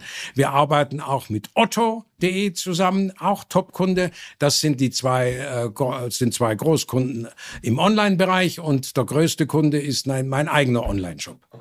Und da machen Sie dann Als ganz trigenaonline.de. Da zahlen Sie Werbung bei Google, und Werbung bei Facebook und Das all- machen meine, meine Leute. Meine Tochter hat das unter Kontrolle. Und äh, wie weit wir da Werbung machen oder dies, das hat sie, aber da wird etwas gemacht. Aber die Hauptwerbung ist bei uns natürlich äh, ähm, äh, der Affenspott. Ja, Da werden siebenstellige Zahlen äh, gemacht, äh, reingesetzt. Und dann haben wir Autobahnwerbung, ähm, äh, wo wir Großplakate haben. Das sind so die, äh, äh, sind wesentliche Geschichten. Okay, das ist ja Und dann haben wir ja ein eigenes Luftschiff, äh, das, äh, wenn die Thermik es zulässt, so wie letzte Woche über äh, das Stadion von Bayern München geflogen ist und so weiter, mit groß Trigema beschriftet und so. Okay, also ein Zeppelin ist das dann? Äh, ja, Zeppelin ist, das ist ein Luftschiff. Das ist ein, sieht ähnlich aus wie ein Zeppelin und ist ein bisschen kleiner als ein großer Zeppelin. Und das fliegt so je nach Term über die über die Städte dann am Wochenende oder unter der Woche. Und das, äh, das haben Sie sich ausgedacht, selber die Idee? Das, nein, da ist derjenige, der, der das macht oder der hat uns angefragt und ich fand das eine tolle Idee und ähm, habe das gemacht. Wir machen das schon, glaube ich, sechs, sieben Jahre, äh, sieben Jahre, glaube ich, und haben das die Hülle gekauft und alles und ähm, das wird immer geflogen jetzt. Verkaufen Sie generell auch noch an Karstadt oder so, oder ist das ganz vorbei? Ich verkaufe an alle, die mich wollen. Und alle, wo ich der Meinung bin, sie sind auch sicher, dass ich äh, in, in der Bezahlung. Und Karstadt habe ich schon lange nicht mehr beliefert. okay. Und selbstverständlich auch Kaufhof nicht, weil es gibt's nicht. Kunden, die in dieser, die solche Turbulenzen haben, sage ich ganz offen, mit denen brauche ich keine Geschäfte machen. Karstadt ist für mich ein typisches Beispiel, wo ich sage, das hat mit meiner unternehmerischen Verantwortung nichts zu tun. Wenn wir daran denken, was mit Karstadt passiert ist, Karstadt war ein Millionenkunde von uns. Und wir haben rote Teppiche ausgelegt, wenn wir wussten, die Karstadt Zentraleinkäufer kamen nach Bollerding. Und dann haben diese Warenhauskönige oder Versandhauskönige versagt. Ich kannte noch Frau Grete Schickedanz persönlich, aber die haben versagt und sind untergegangen. Aber bevor die untergegangen sind, war ich schon lange Aber kein heißt, Lieferant Sie, mehr. Sie wären auch kein Fan davon, wenn die jetzt eine weitere Staatshilfe bekämen, nehme ich an. Das wäre und das wäre für mich auch nicht gerecht. Ein Karstadt kann es nicht sein. Der wurde verkauft. Nur das erzähle ich Ihnen jetzt mal. Das ist Karstadt hat Konkurs gemacht und hat dann einen Insolvenzverwalter bekommen. Und falls Sie sich noch erinnern, hat dieser Insolvenzverwalter dann an einen Herrn Berggrün, der aus Amerika kam und der ein Junggeselle war, der nur im Flugzeug liegt, das verkauft. Und der hat 100 Millionen aus Karstadt, so stand es in der Presse, rausgeholt und hat es dann an den Benko weitergegeben. Und jetzt frage ich mal ganz normal, wenn wir einen Rechtsstaat haben. Diese 100 Millionen wäre doch Aufgabe, die der Berggrün rausgeholt hat, der keine Ahnung von Karstadt hatte, weil er ja aus Amerika kam. Die hätte doch der Insolvenzverwalter für seine Gläubiger rausholen müssen. Aber dass die ein Berggrün rausholt und die ihm gehören und anschließend äh, das weiterverkauft an den Benko, das ist für mich nicht rechtens. Denn der Insolvenzverwalter hätte die Aufgabe gehabt, der kriegt ja Millionen, das für seine Gläubiger rauszuholen. Und dann hat der Benko, und das ist jetzt wieder für mich nicht nachvollziehbar, mit einer Selbstverständlichkeit in unserem angeblichen Rechtsstaat eine, die Grundstücke in eine Grundstücksgesellschaft privat in die linke Tasche und die Immobilien, die guten Immobilien auch privat in die linke Tasche und die Betreibergesellschaft, die dann die, die äh, Geschäfte abmieten, hat er in die rechte Gesellschaft und die hat er kurz danach pleite gehen lassen. Und das zahlt alles der Steuerzahler. Und Benko kann alles behalten. Das ist mit, für mich unter meiner äh, Vorstellung eines ehrbaren Kaufmanns und dass das in einem Rechtsstaat genehmigt wird und dass der zweimal oder vielleicht jetzt auch das dritte Mal, hat es ja nicht bekommen, äh, Staatshilfe bekommt. Die Verantwortlichen, die das alles eingerichtet haben, die Millionen Bezüge haben, sollten endlich in die Haftung mit ihren Bezügen. Dann würden die Geschäfte anders laufen und dann wäre auch der Größenwahn eingedämmt. Okay, ähm, verstanden.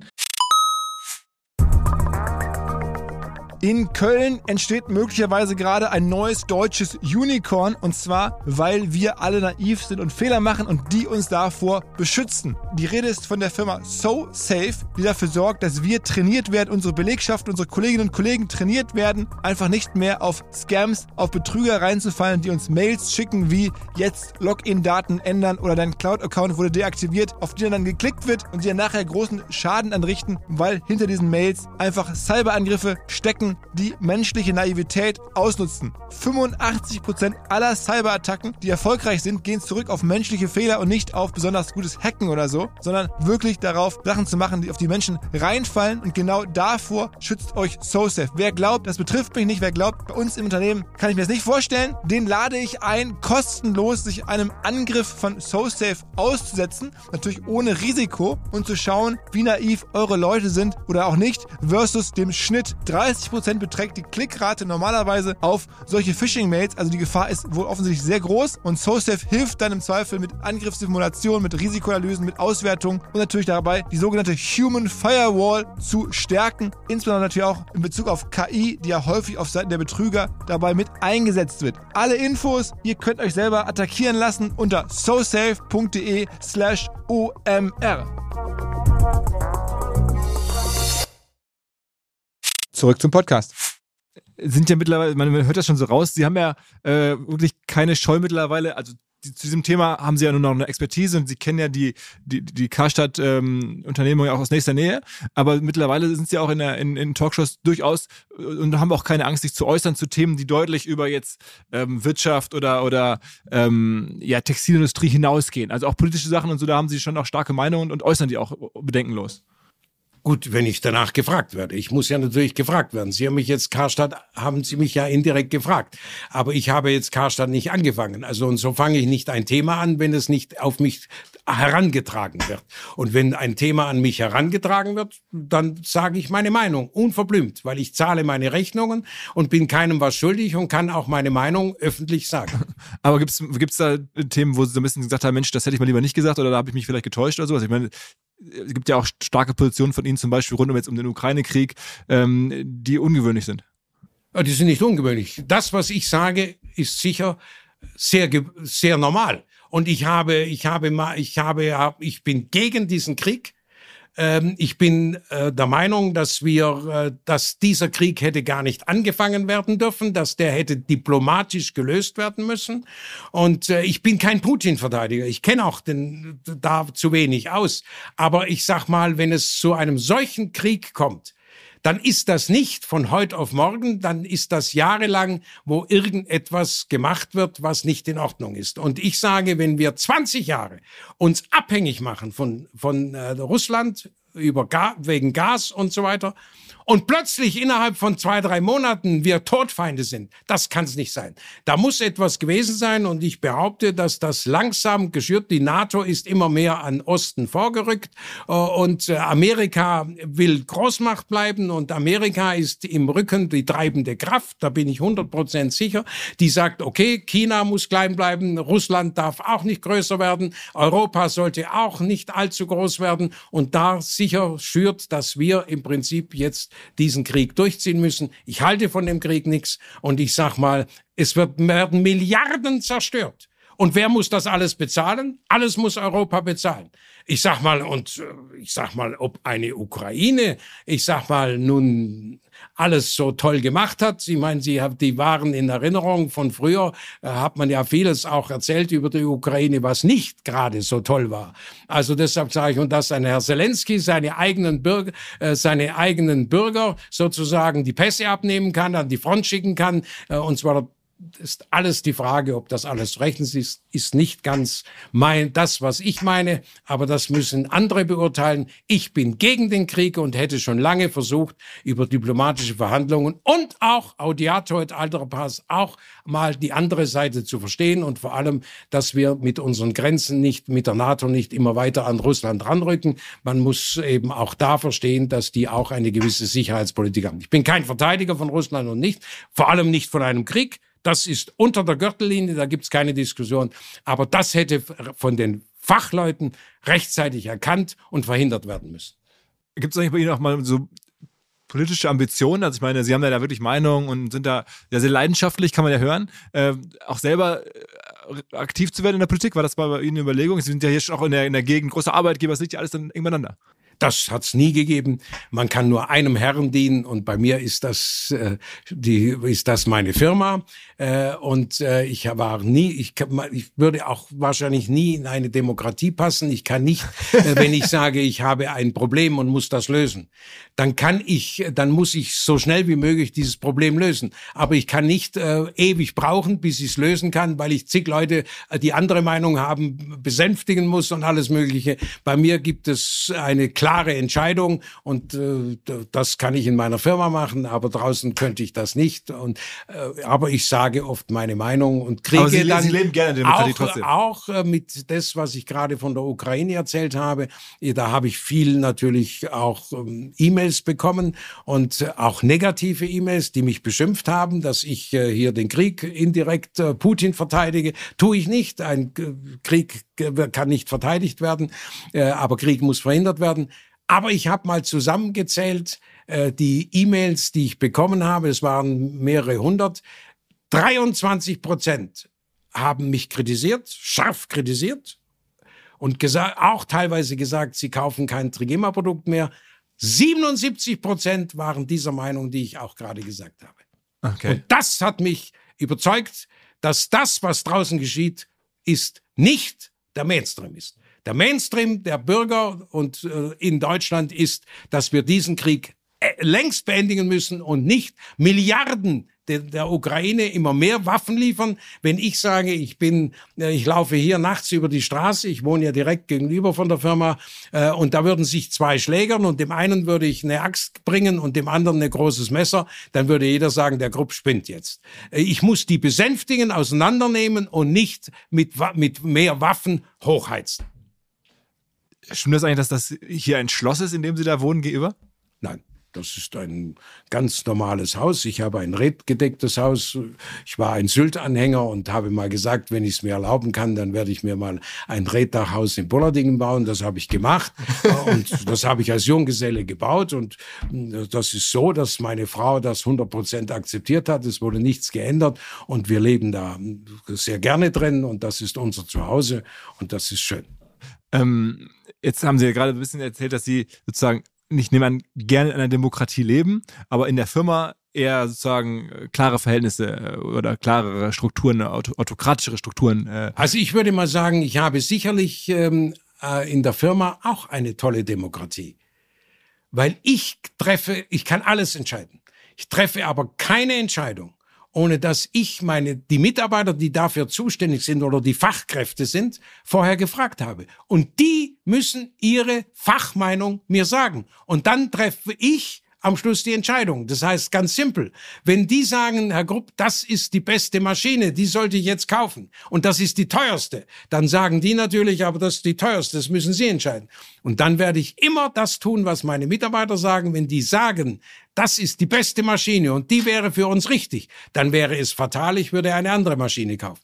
Damit habe ich folgenden Vorteil, wenn tatsächlich ein Problem mit der Maschine ist, dann liegen die Mitarbeiter, die mir diese Maschine empfohlen haben, nachts unter der Maschine und versuchen, sie zu lösen. Wenn ich aber eine, eine andere Maschine kaufe, dann habe ich automatisch das Problem selber. Und dann sagen die, Herr Grupp, hätten Sie die andere Maschine gekauft, hätten wir das Problem nicht.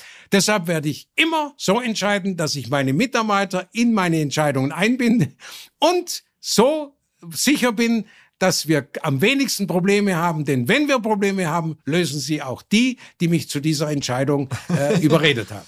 Wenn, wenn man sie von außen. Und deshalb ist es so, dass man meint, ich würde alles entscheiden.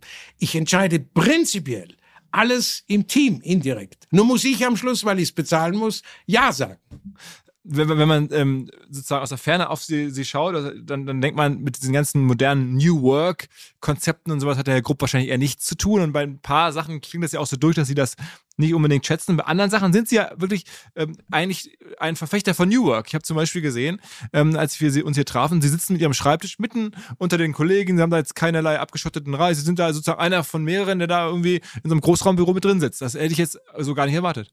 Ja klar, weil sie anderes gewohnt sind. Nur da ich meine Firma führe und für alle Entscheidungen, wie ich Ihnen gerade gesagt, alle meine Mitarbeiter brauche, bin ich zu faul, um für 100 Türen aufzumachen oder Telefon greifen, zu ein Telefon, um zu sprechen.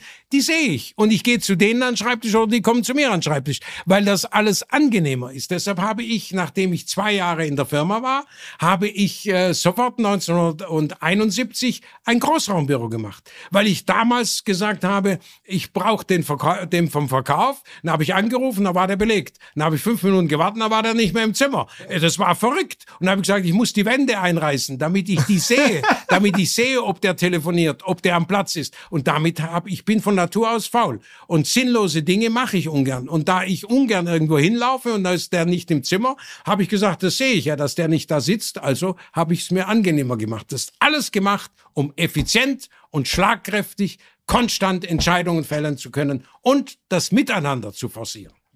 Der Mitarbeiter kann jederzeit, wenn er eine Frage hat, zu meinem Platz kommen, fragt, kriegt eine Antwort. Eine Entscheidung wird sofort gefällt. Und ich äh, treffe jede, wenn Sie zu mir kommen, ich glaube nicht, ähm, äh, dass, ähm, dass Herr Westermeier, dass Sie im Prinzip ähm, lange gebraucht haben, bis Sie ein Okay gekriegt haben. Sie haben angefragt, die Frau Haderer kommt zu mir und dann sagt sie, das würde ich machen. Ich ja, tue, was ja, sie stimmt, sagt. Ja. Und dann kriegen sie eine Antwort.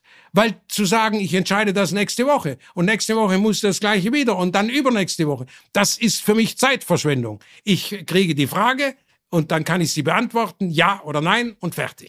Aber wo sie nicht so klar sind, zum Beispiel, das ist ja auch in der Presse immer ein Thema, ist bei ihrer Nachfolge. Also zum Beispiel. Ganz klar. Die Nachfolge ist ganz klar von mir ausgesprochen, nur kann ich sie im Moment noch nicht ausführen. Das heißt, ähm, ich habe gesagt, mein Wunsch ist, dass nur ein Kind die Firma kriegt. Nur welches Kind, das kann ich noch nicht entscheiden, da ich die Lebenspartner meiner Kinder oder die noch nicht verheiratet sind. Und damit kann, weiß ich nicht, wo die Wege hinführen. Und deshalb kann ich, wenn, wenn ein Kind nach Amerika heiratet, kann ich ja nicht sagen, das führt die Firma. Also ich muss wissen, wo die äh, Lebenswege meiner Kinder sein werden. Und deshalb kann ich nicht entscheiden. Aber ich, für mich ist meine Frau, die habe ich geheiratet, Alleinerbin. Und sie kriegt alles von mir.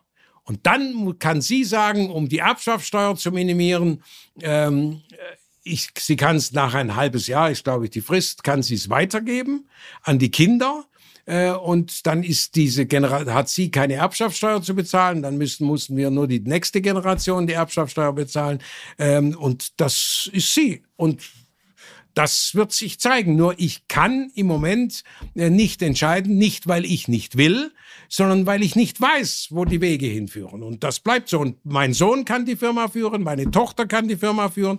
Die würden sie auch beide äh, nehmen. Nur kenne ich die Wege Und noch warum nicht. können die jetzt nicht bei, also man kann ja, es gibt ja das Konzept sozusagen so Co-CEO, das gibt es ja auch bei, bei jetzt Ja bei klar, großen Firmen. nur habe ich gesagt, ähm, ich, mein Wunsch, das ist nur mein Wunsch. Was dann gemacht wird, hat meine Frau in der Hand. Sie kann ganz anders entscheiden. Ich sage nur, das war mein Vorschlag und äh, ein Kind, damit sie sich ein Leben lang lieben und nicht ein Leben lang streiten.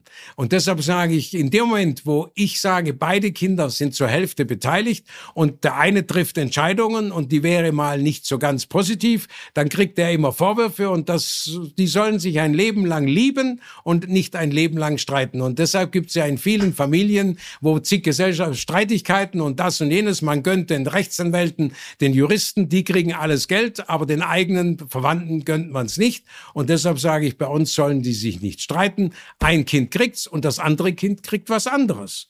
Äh, Und äh, das wird ja nicht, das kriegt ja nicht nichts, sondern das kriegt den Besitz äh, von meinen Schwiegereltern in Österreich. Da habe ich meinem Schwager die Hälfte abgekauft und die andere Hälfte hat meine Frau bekommen. Ähm, Ich sag mal so. die halbe Steiermark, haben sie mal gesagt. Das ist, so, das andere Kind erbt die Steiermark, haben sie auch, glaube ich. Ja, die, die, die kriegt die Steiermark und das ist ein Besitz, wo ich sage, das ist sicherlich äh, weniger risikovoll. Und ich sag mal, wenn ich heute entscheiden müsste in der heutigen Situation, dann wäre mir wahrscheinlich der Besitz in der Steiermark lieber als dieses, äh, diese Verantwortung, die das, die hier zu übernehmen ist und mit 1200 Arbeitsplätzen, mit Gasproblemen, mit den Problemen, mit Kriegsproblemen oder Pandemieproblemen vorher. Also das ist eine andere Frage. Wie lange wollen Sie denn eigentlich das selber noch machen? Ich meine, Sie sind jetzt ja 80 ähm, und sind gewesen.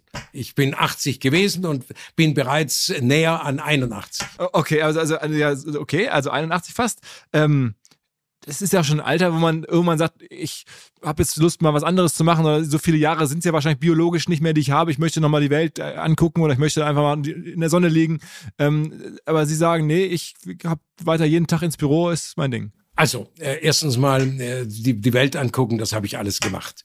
Ähm, als ich äh, noch jünger war und Junggeselle, da war ich frei und habe die Welt angeguckt. Also ich brauche nichts nachholen. Aber für mich ist das Sch- Schönste im Leben ist nicht täglich sein Geld zu zählen. Das Schönste im Leben ist das Gefühl zu bekommen, von seiner Familie oder von seinen Mitarbeitern noch gebraucht zu werden. Und das Gefühl bekomme ich täglich von meinen Familie oder meinen Mitarbeitern, äh, dass sie mich auch äh, in der Firma gerne sehen oder brauchen. Und solange ich das Gefühl habe, wäre es fatal zu sagen, nee, ich lege mich jetzt in die Sonne. Wissen Sie, nach einer Stunde oder zwei Stunden Sonnenlegen ist das langweilig. Also ich sag mal, das Schönste im Leben ist das gebraucht werden. Und erst wenn man mal nicht mehr gebraucht wird und wenn man sagt, ach, jetzt kommt der schon wieder, was soll der hier? Und wenn meine Mitarbeiter sagen, wäre der doch viel Aber würden die das wirklich so offen sagen? Würden Sie, glauben Sie, dass, dass Ihre Kinder oder auch die Mitarbeiterinnen und Mitarbeiter Ihnen sagen würden, Mensch, Herr Grupp, eigentlich klappt es besser ohne? Das wird doch keiner sagen. Das braucht mir ja keiner sagen, das spüre ich ja. Ich muss ja wissen, äh, ich sag mal, warum haben Sie jetzt mich angefragt? Sie hätten doch Frau Haderer anfragen können. Oder Sie hätten doch meine Kinder anfragen. Warum mich? Und Sie sind doch jetzt ein typisches Beispiel. Sie haben mich angefragt. Sie wissen, dass ich eine Frau habe und dass ich zwei Kinder habe. Also das heißt, und solange ich das Gefühl habe, dass ich noch gebraucht oder gerne gesehen werde, warum soll ich das ablehnen? Also das müssen Sie doch sehen. Und wenn der, wenn, wenn ein, ein Kunde, ein, wenn der sich nicht, nicht entsprechend behandelt fühlt und dann sagt, er möchte mich sprechen, dann hat er das Gefühl, dass ich korrekt bin, gerecht bin und vielleicht das, was er unangenehm fand, dass ich das vermeide. Also das heißt, das gebraucht werden ist doch ganz wichtig. Erst, wenn, wenn Sie mal sagen, ah, das Geschwätz mit dem Grupp kann ich nicht mehr haben, äh, ich, ich will jemand anders, das wäre dann wie, wie halten Sie eigentlich so fit? Ich meine, sind Sie jetzt ja schon wirklich in einem hohen Alter und wirken sehr, sehr vital. Ähm, ja gut, das? das? liegt natürlich daran, äh, dass ich 46 äh, Jahre mich geschont habe, indem ich Junggeselle war und mich sehr zurückgehalten habe. Okay. Und damit bin ich geschonter, als wenn ich schon mit 20 äh, mich der Ehe hingegeben hätte. okay. Also deshalb sage ich, es ist aber immer eine Frage, jetzt Scherz beiseite, es ist eine Frage der Disziplin. Und ich bin sehr diszipliniert, so wie ich auch mich anziehe oder angezogen habe. Äh, das ist eine, natürlich ist es viel leichter. Machen Sie viel Sport, also geh auch laufen und, und irgendwie. Das habe ich früher natürlich. Ich habe Tennis gespielt, ich habe geritten, ich ähm, habe gejoggt, ich habe alles gemacht. Aber jetzt mache ich äh, noch ein, eine, ich schwimme ich jeden Morgen im Freien, Sommer wie Winter, draußen. Okay. Hier, es sollte, hier, hier es sollte, oder so? Ja, in meinem, in, bei mir zu Hause äh, habe ich einen 46 Meter langen Art Fluss als Schwimmbad und, das, und da schwimme ich jeden Morgen, Sommer wie Winter. Es sollte nicht unter 19 Grad haben, aber und wenn es draußen 20 Grad minus hat, ist das schon eine gewisse Disziplin, da reinzugehen. Jeden Morgen 20, 25 Minuten. Okay. Also ist ja schon mal ein Geheimrezept. Aber das ist jetzt und und dann bin ich früher habe ich ja habe ich natürlich auch Sport gemacht, aber alles mit Maß und Ziel. Und äh, man das Gefühl hat, das, was sie auch trägt, ist halt, dass dieses Unternehmen auch irgendwie eine Familie ist. Wenn man reinkommt, hier zum Empfang bei Ihnen, dann ähm, ist da so ein großes Bild von Ihnen und dahinter sind so die kleinen Fotos der Mitarbeiter. Oder das Bild ist sozusagen zusammengesetzt aus den Mitarbeiterfotos. Das haben Sie, das wurde Ihnen geschenkt, glaube ich, zum 80. Geburtstag. Und man hat das Gefühl, dass die Mitarbeiter wirklich Sie hier auch so ein bisschen tragen, wie das Bild es schon so ein bisschen ausdrückt, ne? Ja klar, ich meine, das ist ja das schöne Gefühl, dass man das Gefühl hat, dass man nicht sagt, hoffentlich ist der, äh, geht der mal, äh, ist der länger verreist oder hoffentlich geht er endlich in Rente. Das wäre fatal, das gebraucht werden und das Gefühl zu bekommen, dass man noch gern gesehen wird. Das ist doch das Schönste im Leben. Wenn, wenn plötzlich eine Großmutter, die, da, die Enkel wollen zur Großmutter und freuen sich dahin und plötzlich kommt der Moment, wo die Großmutter den Enkeln nichts mehr geben kann. Sie hat Geistesschwäche oder das. Und dann muss die Mutter zu den Kindern sagen, du gehst jetzt zur Oma. Und dann, was soll ich da? Und dann geht der notgedrungen dahin und nach fünf Minuten guckt er auf die Uhr und sagt, Oma, ich muss dringend wieder gehen. Und das spürt die Oma dass sie jetzt nichts mehr wert ist. Und das ist ein Schicksalsschlag, der gravierend ist. Und solange man noch das Gefühl hat, dass man noch gern gesehen ist, dann sollte man das nicht mit Füßen drehen. Und Sie haben doch den Kolleginnen hier zum 100-jährigen äh, Firmenjubiläum 2019 ein Konzert geschenkt. Da kam dann sogar Helene Fischer hier nach Bullerding und Sie haben ein Zelt aufgebaut hier auf dem Parkplatz und dann hat da Helene Fischer drin gesungen. Ja, Gut, das war, wir haben ja immer wieder Betriebsfeste gehabt, ob 75 Jahre oder, ähm, und, oder Geburtstag von mir, da gab's Betriebsfamilienfeste. Und da hatten wir immer einen Starsänger, war immer da. Und äh, dann habe ich gesagt, man wird ja nur in einer, in einer, äh, in meiner Zeit, in meinem äh, Unternehmerdasein, wird man ja nur einmal 100. Äh, und dann habe ich gesagt, okay, äh, man erwartet von Trigema sicher irgendetwas Besonderes. Und wenn ich irgendeinen normalen Sänger genommen hätte, äh, wie bei uns war Karel Gott auch ein Star oder das oder jenes, dann hätte man gesagt, ja, jetzt der Grupp gibt doch immer an und da hätte man doch sicher was. und habe ich gesagt, also das sind mir meine Mitarbeiter wert äh, und habe Helene Fischer angefragt und habe gesagt, die nach Bollardingen, das tue ich meinem, Heim, meinem Heimatort Bollardingen und meiner Betriebsfamilie und meinen Mitarbeitern zuliebe. Und das werde ich versuchen. Und das hat geklappt. Und Helene Fischer ist ein wunderbarer Star, eine tolle Frau und ähm, ist äh, ein ganz besonderer Star und ich bin stolz, äh, dass ich den Mut hatte zu sagen, das machen wir am 100-jährigen Jubiläum Da war ja auch die Welt noch in Ordnung. Wenn ich daran denke, äh, als ich da sozusagen 100 Jahre feierte und es war auch ähm, ein Sonnentag, ja, an dem Tag äh, und danach kam dann drei, vier Tage später auch Schnee. Ich sag mal, dann war die Welt noch in Ordnung. Wenn ich da dran gedacht hätte, dass wir Pandemie 1 kriegen, Pandemie das zweite Jahr kriegen und dann diesen verrückten Krieg, dann hätte ich gesagt, nee, das ist aber äh, auch da gibt es ja natürlich eine ganze Reihe von Spekulationen, aber man muss ja schon auch mehrere hunderttausend Euro in die Hand nehmen, damit die Helene Fischer kommt, ne? Das nehme ich sicher an. Weil, das wissen Sie äh, doch. Weil wenn ich Helene Fischer wäre, würde ich dafür weniger nicht äh, starten.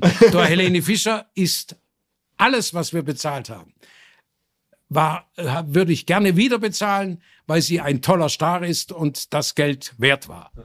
Gibt es ähm, irgendwen in der deutschen Wirtschaft oder auf, so auf der öffentlichen Bühne, auch vielleicht ein Politiker, eine Person, wo Sie sagen, die machen das wirklich gut. Die schätzen sie, sagen, das ist so jemand, der vielleicht jetzt nicht in ihrem Alter ist, ähm, aber wo sagen, das ist. Äh ja gut, also wenn Sie mich so fragen, dann nenne ich gerne einen äh, einen Herrn Wirth das ist ein Weltkonzern, ein Milliardenkonzern und das ist ein, ein toller Unternehmer äh, und ich bin sicher, dass alle seine Tausenden von Mitarbeitern stolz sind, bei der Firma Wirth zu arbeiten. Und so gibt's natürlich, egal ob das eine Firma Stiel ist oder sonst was, es gibt tolle Unternehmer, äh, wo im Prinzip auch von Persönlichkeiten groß gemacht wurden, Weltunternehmen wurden. Da ist Trigema ja ein kleiner Fisch dazu, dagegen. Aber hat sie auch nie inspiriert? Also ich meine, die haben ja dann auch scheinmal diesen bisschen Größenwahn aus Ihrer Sicht? Nein, nein, nein, nein, nein, nein die haben genau keinen Größenwahn, äh, weil sie, weil auch ein Wirt wahrscheinlich da diese Kredite, von denen Sie vorhin mich fragten, sicher nicht hat, sondern er ist sicherlich hauptsächlich äh, selbstfinanziert, da bin ich ganz sicher.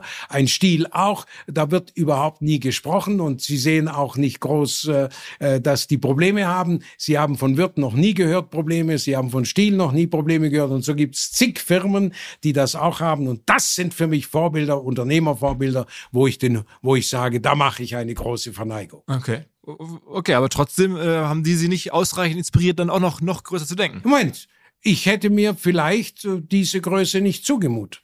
Ich, man muss ja auch wissen, man äh, ob, man, ob man eine solche Größe führen kann. Ich könnte wahrscheinlich einen Weltkonzern, das ist, ich bin klein, klein und ich muss zusehen und ich muss ähm, Zugriff haben und ich kann nicht über Probleme, ich sag mal, in, im Ausland sprechen, die ich nicht sofort lösen kann. Das ist, ich bin vielleicht da ein bisschen kleinkariert, aber das reicht mir doch. Ich kann doch meine Familie ernähren ähm, von dem, was ich habe und meine Mitarbeiter garantieren Arbeitsplätze und äh, jeder ist zufrieden, warum muss man immer mehr? Aber das sind Weltkonzerne, die ich toll finde und die es toll gemacht haben.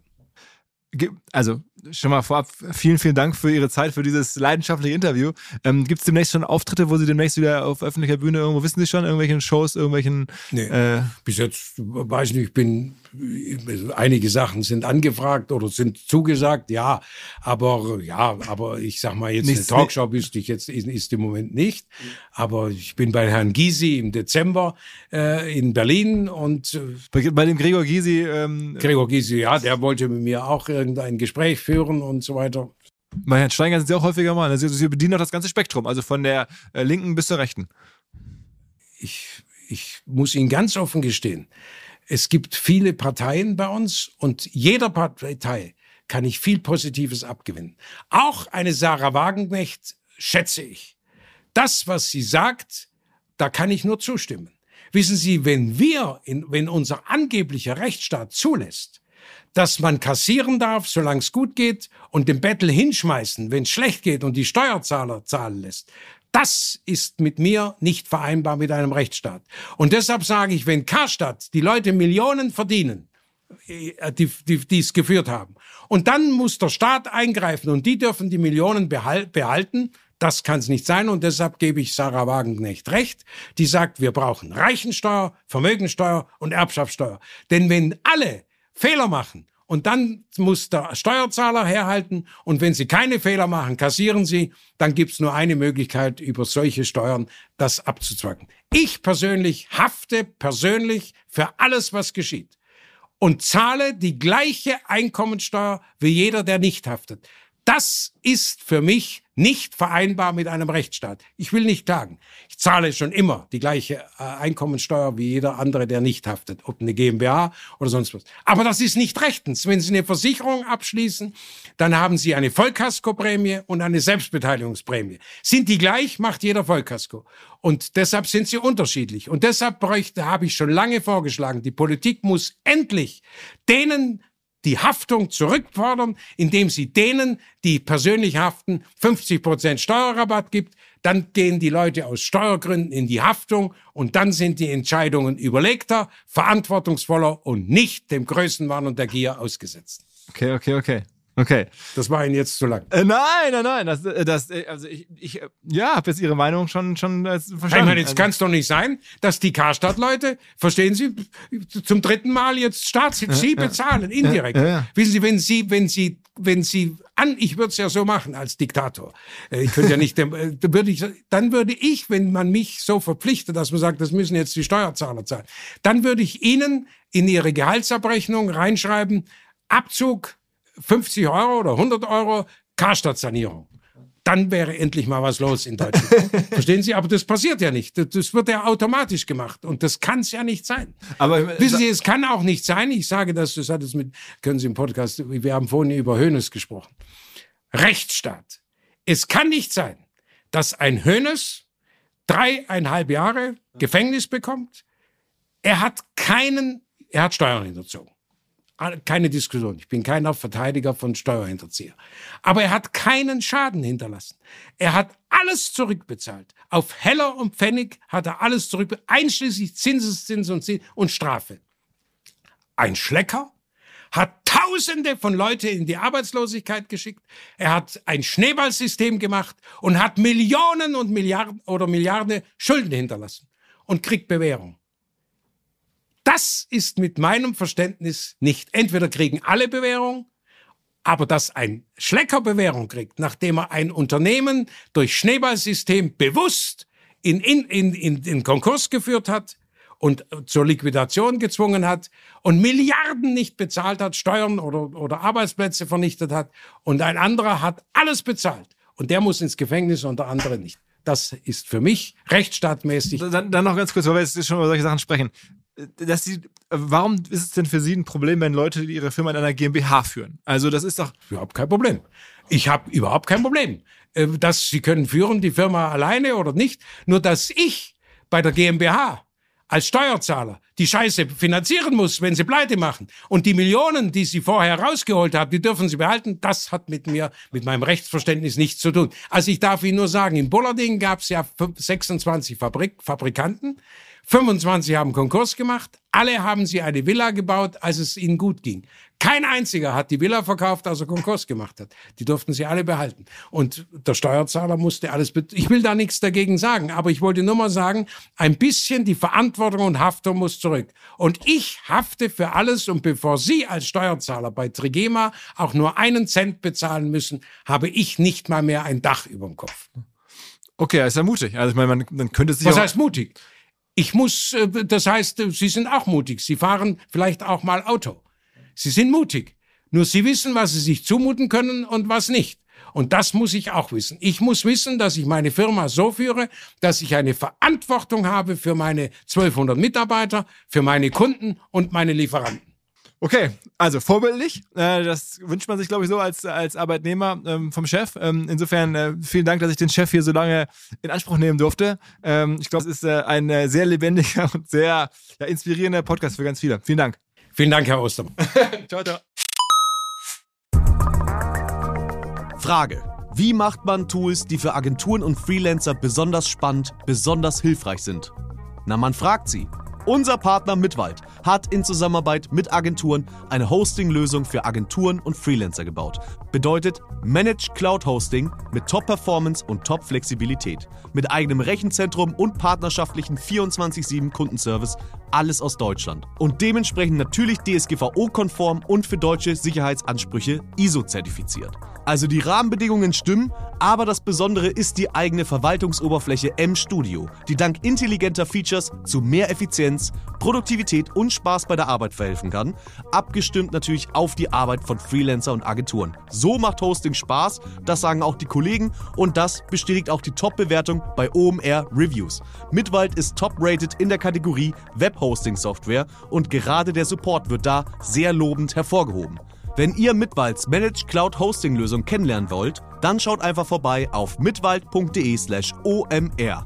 Dort findet ihr alle Infos und habt die Möglichkeit, 30 Tage lang kostenlos reinzuschnuppern und alles zu testen. Einfach mal anschauen, mitwald mit doppelt-t.de slash omr.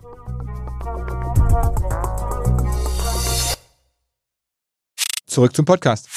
Dieser Podcast wird produziert von Podstars bei OMR.